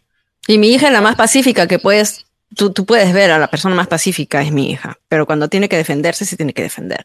Igual Ujú. yo, ¿no? Y ya. Emilia es súper pacífica. Eh, hasta que le hace una y olvídate. La tercera guerra mundial, señoras y señores. Yo estoy aquí estoy buscando asilo. Eh, 8.33 minutos en... mira, con la carita yo no fui, mira. Ah, Eh, Hablando eh, sobre el, sobre el mismo tema, Carlos Salvado ayer eh, llevó un chamaco una pistola a la escuela en el condado de Prince George. Mira qué bonito. Seis balas tenía la pistola. O sea, estaba cargada. Eh, la sí, es la, la reacción de la directora es la misma frase de siempre, ¿no? Eh, vamos a estudiar el asunto, vamos a tratar de imponer alguna, bueno, lo de siempre, la frase de siempre. ¿Qué se podría hacer si alguien, un muchacho menor de edad, lleva, legalmente hablando, Carlos Salvado, lleva un arma cargada a la escuela? Mira, lo, lo pueden revocar el derecho de estar en escuela. ¿Lo pueden expulsar? Pe- Yeah, pero mira, ¿cómo eso nos ayuda? Ya. Right? Aprendió eso en la escuela, me imagino, lo, lo aprendió en la calle. Así que si quita un niño afuera de la escuela, después solo le va, va a educarse más en esa vía. Así es la solución. Yo sé que ten- tenemos un gran problema. Eso me molesta más de lo que estoy escuchando, que están encontrando niños borrachos y todo en la escuela, Oh, porque a mí eso es un problema que yo me recuerdo cuando yo estuve en high school. Mm, Es que ahorita estamos escuchando más de esas cosas right. y lo están tomando más en serio. Pero you know, las armas bien siento que son un poco nuevos, ¿no? Las armas, yo creo que del 99 para acá, ¿no? Con Columbine. es que hemos visto eh, eh, mucho de esto. Yo no me recuerdo en la, en la high school acá eh, que alguien trajera un arma a, la, a la escuela. O sea, yo tenía, you know, amistades que, que you know, pudieron haber tenido acceso a un arma o lo que sea, pero traerla a la escuela era como que, you know, ¿para qué? O sea... Era, era más cuchillos y cosas así, lo que yo vi. Sí. Y, Sí, tenía... o te brincaban, o te brincaban. Eh, o sea, eh, jump you. Eh, yo me recuerdo cuando, cuando llegué a, acá en Oak Ridge High School en, en, en Orlando eh, pues allá era pues mitad, en ese tiempo, mitad boricua y mitad afroamericano. Y, obviamente pues esas eran las peleas cuando salíamos. Eh, y algunas veces pues venía un grupo de ellos y te brincaban y, bueno, tenías que andar pues con tu, con tus amigos. Eh, pero, pero eran peleas a puño. no esto, o sea, o sea, un muchacho de estos locos que quiere ir a matar indiscriminadamente a gente, así. No sé, yo creo que eso sí es nuevo por lo menos en las escuelas. Eh, Daniel Cole dice, cuchillo, ¿dónde estudió Carlos? es que las escuelas de Estados Unidos, sinceramente, las escuelas públicas de los Estados Unidos, eh, te digo, en algunos, dependiendo del barrio, eh, puede ser bien, bien, bien duro. Um, oh, un entrenamiento, you know, they prepare you for life. Claro, definitivamente, definitivamente. Pero mira todos los consejos que dan, ¿no? Los psicólogos, en ninguno te pone la violencia, o sea, te ponen, aléjate del bullying, no les hagas caso, no, digo. Estás leyendo, ¿verdad? Y tú dices, espérate. El que está escribiendo, digo, ¿no tiene hijos? No tiene hijos, nunca con una pela. O sea, no tiene hijos, nunca le han pegado a tu hijo. o sea, si le pegan a mi hija, o sea, a ver, Samuel, tiene, creo que tenemos números laborales. Del, sí, señor. Eh, caballeros, la economía sigue creciendo aquí en los Estados Unidos. Acaban de anunciar 517 mil puestos de trabajo. Sorprendentemente, un crecimiento fuerte del mercado laboral, a pesar de que han habido despidos de empresas tecnológicas. Medio millón de, empleos. Wow. Damas y caballeros. No, no, está pasando con la economía. Esto es lo que estaba hablando hace dos días, Alejandro, que nadie está poniendo atención a lo que está haciendo el Fed. you know, eh, esta recesión que existe. You know, los números dicen, pero nadie lo está poniendo atención. No, nada, it doesn't make sense. Nada está normal ya. Ya, pues no, y estamos viendo un mercado laboral, fíjate, antes de que saliera este número, eh, se había dicho de que el mercado laboral está tan y tan fuerte que ahora le está preocupando a, los economistas lo fuerte que está el mercado laboral, con todo y que el sector tecnológico pues sigue despidiendo gente, como hemos visto. Eh, creo que Amazon anunció ayer, incluso antes de ayer, que iban a despedir unas 18 mil personas. Eh, el mercado laboral está fuerte, y no solamente que está fuerte en cuanto a la creación de empleos, los salarios están subiendo, los beneficios están subiendo, es mucho más competitivo en este momento, eso obviamente está contribuyendo algo a, inflación, obvio, pero el, al final del día el mercado laboral está muy fuerte. Esa es la realidad. Joe Biden, eh, no sé si esto es gracias a Joe Biden o no, eh, you know, pero los que dijeron que en el momento de que los socialistas demócratas se metieran en la Casa Blanca, aquí esto iba a convertirse en Venezuela. Eh, obviamente, como le dijimos cuando dijeron, hicieron ese discurso, estaban, te estaban mintiendo. Eh, número uno, Joe Biden no es ningún socialista, para empezar. Ah, y, segundo, la economía parece que va bien. Va bien. Eh, so, that's pretty cool. I love it. 500 mil trabajos. Ya. Ahorita, ahorita. That's crazy. Ya, That's crazy. Ya. Ahorita Joe Biden debe estar eh, tráigame un trago, hermano, para celebrar esto. Y, te seguro. está revisando documentos en la casa, seguro. Yo quiero ver, sí, a si hay más documentos. A ver, ¿cuál, ¿cuál fue el mes de mayor crecimiento en el mercado laboral o de creación de empleos? No post-COVID, porque post-COVID sabíamos que íbamos a ver eh, un montón de trabajos eh, creándose que se habían perdido, you know, después de la de, lo que vino con COVID, después del cierre. Eh, pero en un momento normal de la administración Trump, ¿cuál fue? a ver, lo, lo voy a buscar eh, mientras tanto. Pero Samuel, da- 20, dice. A ver. Ah, sí, ante- antes de la pandemia, para poder comparar manzanas con manzanas, no quiero ser injusto. Ah, a ver, Trump, ah, Trump Job Creation per month. Vamos a poner aquí en Google. Lo que sé es que Trump tenía uno de los índices más bajos de desempleo, era de 3.6, pero luego nosotros logramos 3.5 de desempleo. Eh, o sea, más bajo incluso que, que lo que Pero el desempleo, el número de desempleo, eh, sé que lo tenemos más bajo ahora eh, eh, que, que nunca, pero el desempleo también, ese número, lo que toma en consideración es la gente que está participando en el mercado laboral. Sí. Entonces es fácilmente que, que puede ser, eh, y no, puedes estar en 3.5 y con el otro había estado con 4%, eh, eh, por ciento, pero tiene que ver con, se incrementó la cantidad de gente eh, que está participando en el mercado laboral o bajó el número de personas participando en el mercado laboral. Puede ser número, puede ser engañoso. Ah, pero quisiera poder comparar manzanas con manzanas. You know, job numbers. La creación, ¿no? Creación de trabajo. Creación de empleos. Um, Porque obviamente Trump se fue con el peor récord de, de creación de empleos cuando tomas en consideración todos los empleos que se perdieron por la pandemia. Claro. Eh, Pero eso no es justo para, Claro. sinceramente no sería justo hacer ese análisis porque, eh, eh, de nuevo, no, no estamos... co- Quisiera no, no comparar... fue culpa de la administración, ya. that's not, you know. Ah, bien, hay parte de eso que fue culpa de él porque no manejó bien la- el, el tema de COVID desde mi punto de vista, pero, pero no todo. O- obviamente, en el momento que hiciste un cierre, tú ibas a, ibas a perder un montón de empleos. Esa es la realidad. Ah, pero me gustaría saber si tuvo un mes de 500 mil. No Mm. veo, está- estoy viendo las cifras y no aparece.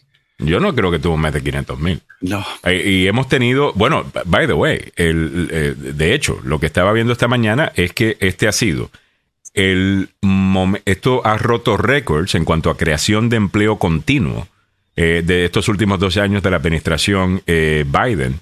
mm. Creo que desde los años 60, creo que fue lo, lo, lo, lo que leí.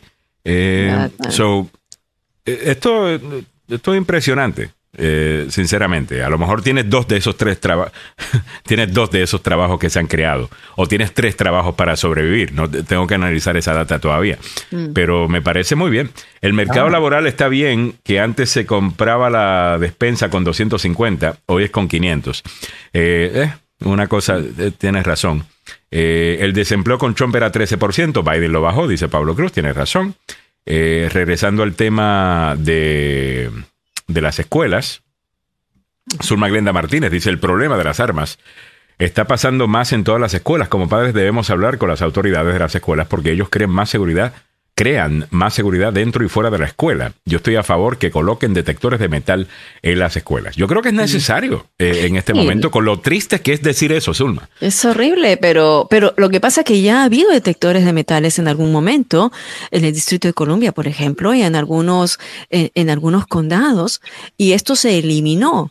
Entonces, por ejemplo, en el condado de Montgomery, en el condado de Montgomery habían policías escolares eh, resguardando las instalaciones, y hace como varios años, o algunos cinco años, se quitaron a los policías, y luego se vio un incremento en los índices de violencia. entonces ahora están reinstalando a los policías, pero no dentro de los de las instalaciones, ¿no? Pero igual, o sea, pasó en Alexandria, en el condado de, en, el, en el- la ciudad de Alexandria, quitaron a los policías, empiezan nuevamente estas eh, acciones violentas entre los, entre los escolares. Ahora los padres están pidiendo nuevamente eh, la presencia policial. Entonces ten- tenemos que llegar, eh, vemos que no está funcionando el quitarlos por, por, por, mm, como decir, de completo, tenemos que llegar a un punto medio, porque estamos enfrentándonos a una socie- sociedad de jóvenes que verdaderamente, o sea, lamentablemente son violentos. Todo lo que los jóvenes están consumiendo, todo lo que los hijos están consumiendo y lo que nos están llenando con los videojuegos, con las con, con las cosas que estamos mirando, la- el propio, las propias películas, las propias series eh, y los padres que cada vez estamos menos presentes en la vida de los hijos porque hay que estar trabajando y no, no tenemos el tiempo o no tienen el tiempo para estar con los hijos, con lo que decía Samuel. En, en darle esos valores, en Disciplina, darle la disciplina, que se merecen. Hay una cuestión muy, o sea, los padres están actuando con un sentido de remordimiento. Por un lado, porque están mucho tiempo fuera de casa. Entonces, cuando vienen, quieren complacer al chico en todo. Eso.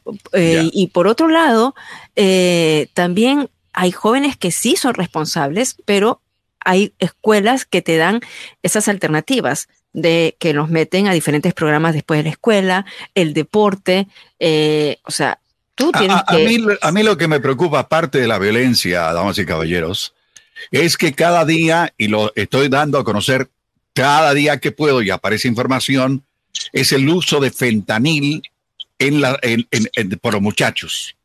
El fentanil y la violencia en las escuelas públicas me tiene muy preocupado, porque esto va a degenerar en algo feo.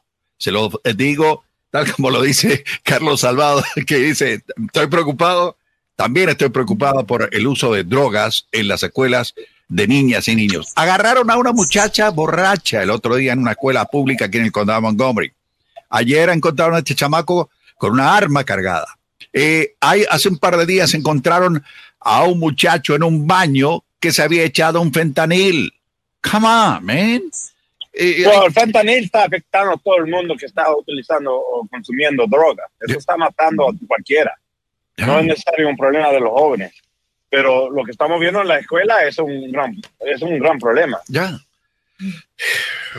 Disculpen, que todavía estoy buscando ese, e- ese número.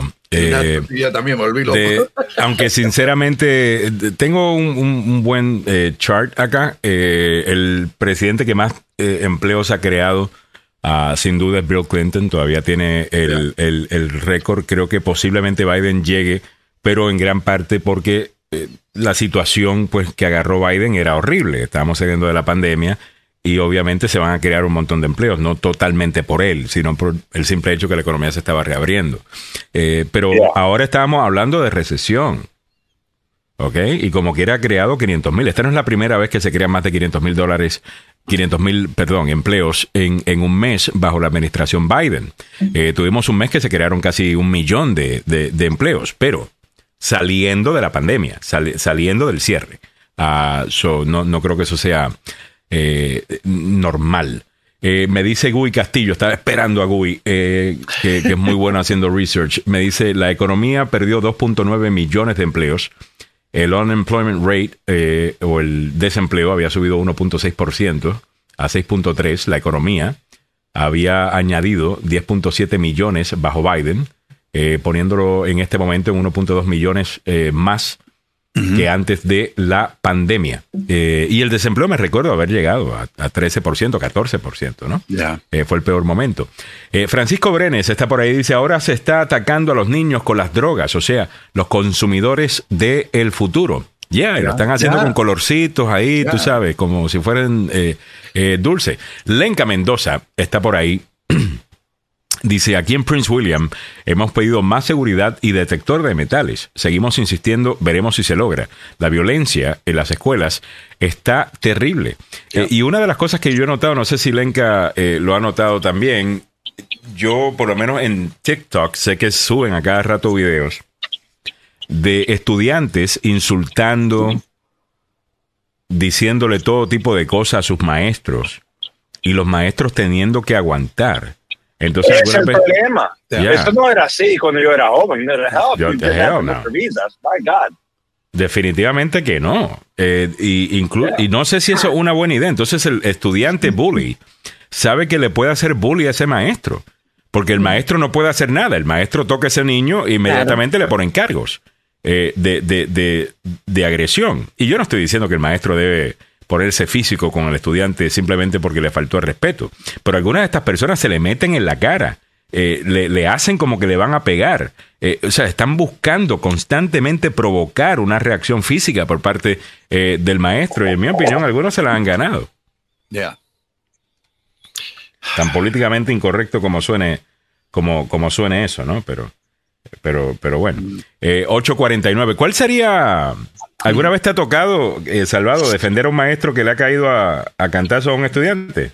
Wow. No, ¿sabes qué? No me ha tocado. No, I haven't had that pleasure yet. No. no, porque. Él No, dice pro bono, lo voy a defender de gratis. Yeah. No, pero es, mira, de verdad, es que you know, a veces la gente, como hemos visto, gritan, dicen lo, tra- hacen lo que quejan cuando lo castigan. Yo, yo no entiendo. What do you expect? You know? O sea, es ya. algo así. Se va al yo extremo. de acuerdo con la violencia y todo, pero a mí, si ya una persona no está jugando con, con las reglas, pues no me inculpan a mí si yo voy a estar ahí y yo voy a hacer la misma cosa. You know, the hell with you, Mm. right? If we're not Yeah. playing by the rules, then don't get upset when I don't either. Ujú. Ya, eso es cierto. O sea, eso es cierto. Hablemos con maestros que han tenido experiencias, ¿no? Eh, con, con, con sus estudiantes. Eh, y esto va desde pequeñitos, ¿sabes? Desde, desde chiquitos. Como dice, hay, me gusta mucho un proverbio que dice, instruye al niño en su camino y aun cuando fuere viejo no se va a apartar de él, pero tiene que ser desde niño. O sea, desde que el bebé, el- la persona tiene meses. Tú, la responsabilidad de un padre es de eh, criar a un ser humano. O sea, no es solamente tu hijo, es un ser humano que, que hay que ayudarlo a ser productivo ah, en la sociedad. Y para eso tienes que invertir, o sea, tienes que invertir tiempo, tienes que invertir dinero, tienes que invertir, y dinero te digo porque tienes que ponerlos en, en, en algunas clases, tienes que ponerlos en actividades que vayan más allá. Si tú no puedes es estar el problema, Billy. Ya has dicho dos cosas que es un problema, tiempo y dinero. Y los que no tienen dine- dinero no tienen tiempo porque están tratando de so- sobrevivir. Es el problema. Ya, ahora, por- you know, yo ahora vivo en Olney. Mm. Por la primera vez cuando me moví a Olney es que yo entendí ayudar a su comunidad. Yo entendí comunidad. Antes de eso, yo nunca tenía esa experiencia. Ya. Que un pueblo entero puede estar bien, dejar a sus niños jugar fútbol, cualquier cosa, y todo el mundo está afuera gozando. Yo, Ol- Olney es lindo. Yo viví en Olney también. eh, eh, mis hijos fueron a las escuelas de, eh, de Olney cuando estaban chiquitos y de, ah, de tremenda comunidad. Tienes razón. Y se cuidan unos a otros. Eh, aquí en Urbana, aquí en Urbana, así no tuve el placer de criar niños en Urbana, me hubiese encantado criar niños en Urbana, eh, porque aquí son todos, eh, eh, estos son todas casas así familiares, son todo un montón de niños, tú vas al parque aquí del montón de niños por todos lados, todo el mundo se cuida, todo el mundo se, se, se habla, es nice, eh, es bonito el tema de comunidad.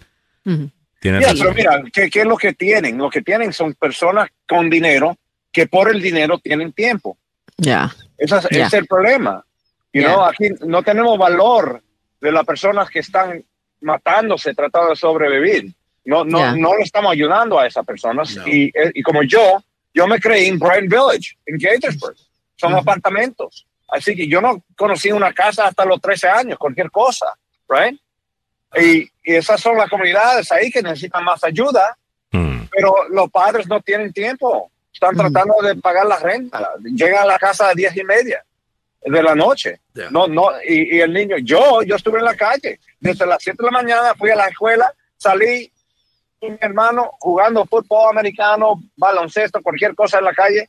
Dice, you know, mi mamá, a a esa época no, ni habían celulares. Mi padre no supieron lo que estábamos haciendo nosotros. Oh, ¿a qué, qué hora llegaste a casa? Oh, yo me entré a las tres y media. Right? Mentira. Eh, Pero esto es un muy buen tema, esto es un muy buen tema. 10, Yo entraba a las 9.59. That's it. Esto es un muy buen tema, eh, el que está hablando Carlos, porque la realidad del caso es que antes, obviamente, estas compañías, estas megacorporaciones han aprendido que nosotros, que nos pueden pagar menos para empezar, eh, porque ahora todo el mundo está trabajando. Eh, y en los años, pues, eh, 50 y 60 había una sola, o sea, le pagaban una sola persona suficiente para tener no solamente una casa, un par de autos, y no, vivir bien. Ahora se han dado cuenta de que, bueno, eh, le- nos pueden pagar menos, vamos a gastar un gran parte de dinero en niñeras y niñer eh, y, y- y daycare eh, solamente para salir de la casa y- y trabajar. No sé, yo creo que eso es algo que, que deberíamos arreglar como, como sociedad. A mí me gusta mucho lo de poder trabajar desde la casa. Yo creo que eso es una gran solución a muchos de, de- de los problemas de familia. Me sorprende la hipocresía que hay en este tema actualmente en el Partido Republicano, que dice ser el partido de la familia, y ayer estaban queriendo pasar una... eh, eh, una ley eh, que forzaba a los trabajadores del gobierno federal a regresar a sus trabajos en edificios. Bueno, hay, hay una razón por eso. En primer lugar, porque no toditos tenemos esa disciplina de estar en casa y poder trabajar. Ya. Yo tengo empleos que todavía, yo no la, yo tengo una que se llama Janet, una abogada. Miren, Mm. ella mejor que está fuera de la oficina, porque Mm. ella trabaja todo el día, ella tiene esa disciplina. Ya. Ya. A mí, no way, eh, creciendo yo, si no estuve en una oficina, no way, no, no me podía dar esa Pues yo creo que está bien, está bien que haga el empleador diga, bueno, si tu producción está a cierto nivel, puedes seguir trabajando desde tu casa, si tu producción no está a ese nivel, tienes que venir a la oficina, simplemente basarlo en mérito. Pero eh, el simplemente decir arbitrariamente todo el mundo tiene que venir a la oficina, aunque puedan hacer el trabajo desde la casa. No sé, para el partido de, fa- de valores familiares, eh, familiares, me parece un poquito raro, porque yo prefiero diez mil veces estar ahí cuando llegan mis hijos de la escuela. eh, y yo estar trabajando en, bueno, en lo que estoy haciendo y quizás mi hijo está haciendo, mi hija está haciendo su tarea conmigo. Sí. Eh, yo, Sí. yo- yo creo que eso es una solución a, a uno de los problemas que tiene la actual sociedad. Ah, podemos ahora hacer dos cosas a la vez. Podemos estar en casa y trabajar. Así Ah, es. No, no sé, me parece Eh, que. pero tiene, tiene como doble, tiene como doble, eh. No. do- dos, dos, Nada. como se dice, eh, dos espa- o sea, es un arma de doble, doble filo, ¿no? Porque también eh, las oficinas se sienten presionadas por los sindicatos. Sindicatos, o sea, ¿cuántos trabajadores han perdido su, eh, sus empleos porque limpiaban las oficinas? Y porque estaba la cafetería, el- la concesionaria que atendía a los trabajadores, les daba, por- vendían, eh, eh, tenían unas tienditas en las propias oficinas. O sea, muchos empleados se quedaron sin trabajo por el hecho de que los edificios estaban vacíos. Y hay, una, hay un movimiento de los sindicatos también para que puedan regresar a estos edificios, Mm. para que puedan estas personas tener su trabajo. Entonces, es como, o sea, eh, hay que tener un balance, ¿no? Ahora que sea obligado, que te digan sí o sí tienes que regresar.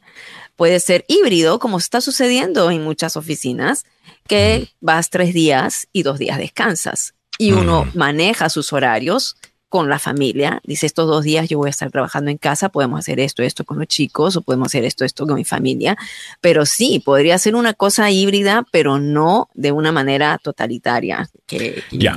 Y bueno, obviamente, Antonia Peña dice, hay trabajos que no lo podés hacer desde casa y estar trabajando en casa no es que estás cuidando eh, al hijo, por favor, sean equilibrados. Bueno, eh, a lo mejor tienes razón, obviamente, estamos Pero, hablando de gente que lo puede hacer, eh, obviamente, pero tu presencia está ahí.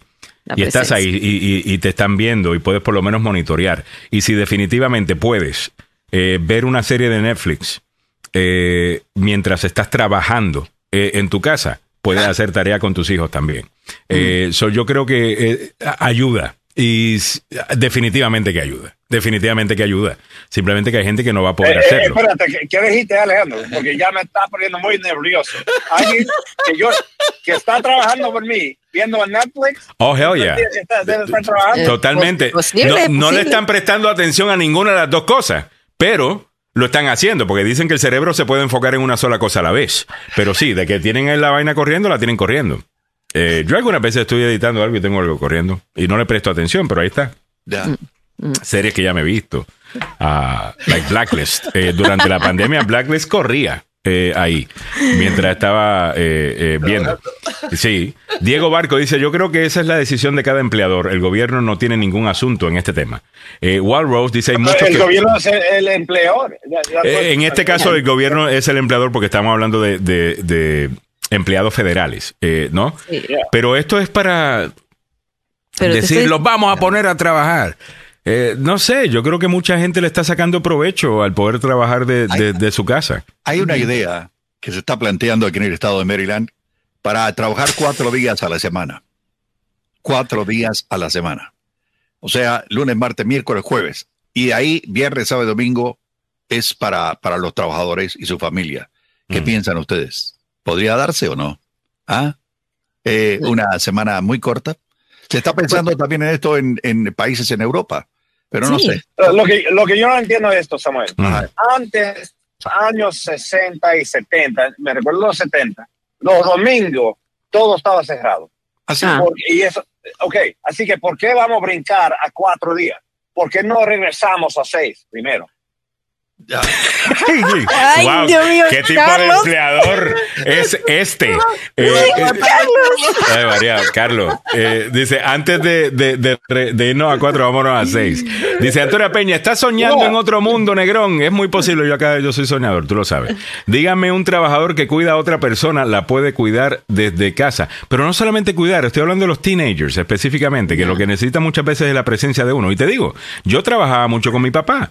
Eh, yo andaba, si mi papá se levantaba y se iba, yo me montaba en esa guagua y me iba con él. Me- Yeah. En la camioneta y me iba con él. Eso era así. Y, y ya, algunas veces yo, you know, me venía a buscar a, a- a la escuela y yo tenía que hacer alguna asignatura eh, o, o lo que sea, pero yo andaba con él. Ah, iba a su, a, a su oficina, iba para el estudio de grabación cuando tenía que, que grabar. De igual manera, iba a la gallera con él, eh, la gallera donde pegan gallo. Ah, eh, de, de, de chiquito, algunas veces fue una barra eh, eh, con, con, con él. Yo pedía Coca-Cola con limón, porque yo quería darme como un trago. Como, eh, esto. Entonces yo pedía una Coca-Cola con limón, eh, para yo también darme, eh, darme el mío. Pero bueno, 9 de la mañana eh, en punto. Eh, yo creo que en eso, Carlos y yo tenemos mucho en común. Eh, Óyeme, eh, Dígame, yo tenía un tío. Ajá. Nunca podía salir con él para conseguir una pieza, porque después uno ya sale a las once y media de la mañana. Ya. Porque, por cuál sitio, lo conocían todo el mundo. Claro. Una cerveza. Yeah, it's like, my God. Yeah. bueno, eh, volviendo al tema. eh, Bueno, en- déjame hacer el anuncio de Salva de, de, de, de Maluf y, Ya y me volviendo. tengo al-. Bueno, tengo corte. muchachos. ok, Antes dale, acabar. da- Ok. dale, dale, Gracias, Carlos. Carlos. Muchas gracias. A ver, Samuel, tú quieres cerrar de, de esta Eh, no, manera. Básicamente lo que decía Goody Castillo dice, en Europa hay semanas de cuatro días, pero se trabaja 40 horas, ¿ok? Y eh, si ustedes comparan, por ejemplo, eh, la vacación que tiene un europeo en relación con las vacaciones que hay aquí, Mm, si te dan una semana o dos semanas es mucho, man. mm. Allá se toman un- mes de vacaciones durante el verano. Y no me digan que no a aquellos que han vivido en Europa. Ya. ¿Ah? Yo creo que me- necesitas mejor Todo balance. Yo creo que necesita, necesitamos mejor balance eh, de, de- de vida. Y esto no por sonar you know, hippie. ah, yo creo que sí, uno tiene que trabajar y poner el trabajo duro y hacer las cosas bien y ser productivo y toda la vaina. Pero Ajá. esto lo podemos atar al tema que estábamos hablando el otro día de las drogas. Hay algo que, que define la experiencia estadounidense actualmente, y es que estamos estresados hasta el Ya. eh, y es una de las razones por la cual se consume tanto alcohol, las razones por las que se consume tanta droga, la razón que hay tanta gente adicta a la pornografía. eh, y y no, estamos constantemente queriendo alterar nuestro estado mental. Y eso, asumo, tiene que ver con el, lo ajetreada que es la vida aquí, Aquí. en los Estados Unidos. Claro. Y, y deberíamos hablar de eso. Los estudios que están haciendo sobre la semana de cuatro, de, de cuatro días es, y hay que leerlos bien, porque a- asumo que algunos de estos estudios vienen con ganas de hacer un punto y no necesariamente de esclarecer un tema. Pero creo que lo que están encontrando, asumiendo de que podemos confirmar toda esa información, es que la gente tiende a ser más productiva cuando ha descansado un poco. Claro. Eh, ¿me entiendes? Cuando es lo que está pasa en Europa, es así. Eh, eh, Son súper productivos. Los alemanes. no más lo- productivo que nosotros acá. Ya, A ya. ver, eh, déjame ver. Most productive workers. Ya. Eh, obviamente, eh, aquí es el, el problema es cómo consigo más dinero a través de un esfuerzo de doble trabajo. Si no, pregúntale a los muchachos que trabajan de día en un sitio y después se van a un part-time en la noche. Andan buscando, obviamente, el alivio económico, el financiero. Pero en otros mira, ¿sabes países- qué? Tiene- tiene- hay muchas vertientes aquí, ¿no? Hay muchas cosas que hay que ver. Porque, por ejemplo, la persona que trabaja, trabaja para pagar el cuidado de niños, si es que los niños no están en la escuela.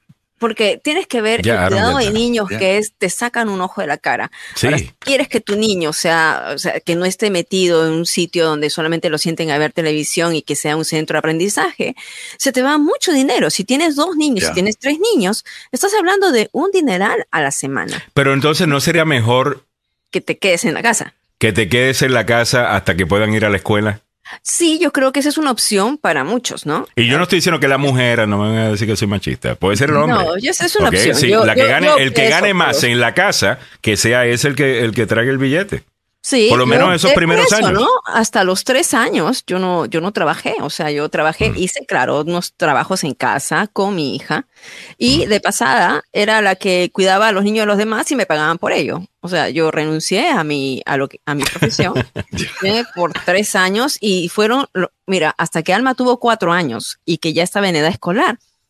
eh, era el mejor trabajo que yo tuve. O sea, cuidaba a, a dos chiquitos, le daba clases y luego en las vacaciones era, mis vacaciones eran piscina, nada más piscina, salidas, porque eh, me dedicaba a ello hasta Ya. que ya Alma pudo ir a la escuela, al, a preescolar, que tuve que pagar porque esa es otra cosa. O sea, si tú no Estamos viendo calificas- una eh, gráfica en pantalla. Ya. Eh, eh, da- da- dale y te digo ya qué es lo que estamos viendo.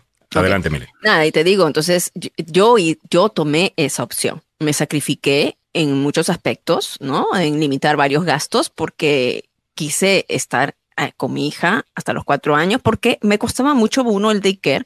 Eh, no, no, eso no fue la, la razón principal, sino que yo tomé la decisión de que los primeros años de vida de mi hija yo quería hacer la, la influencia.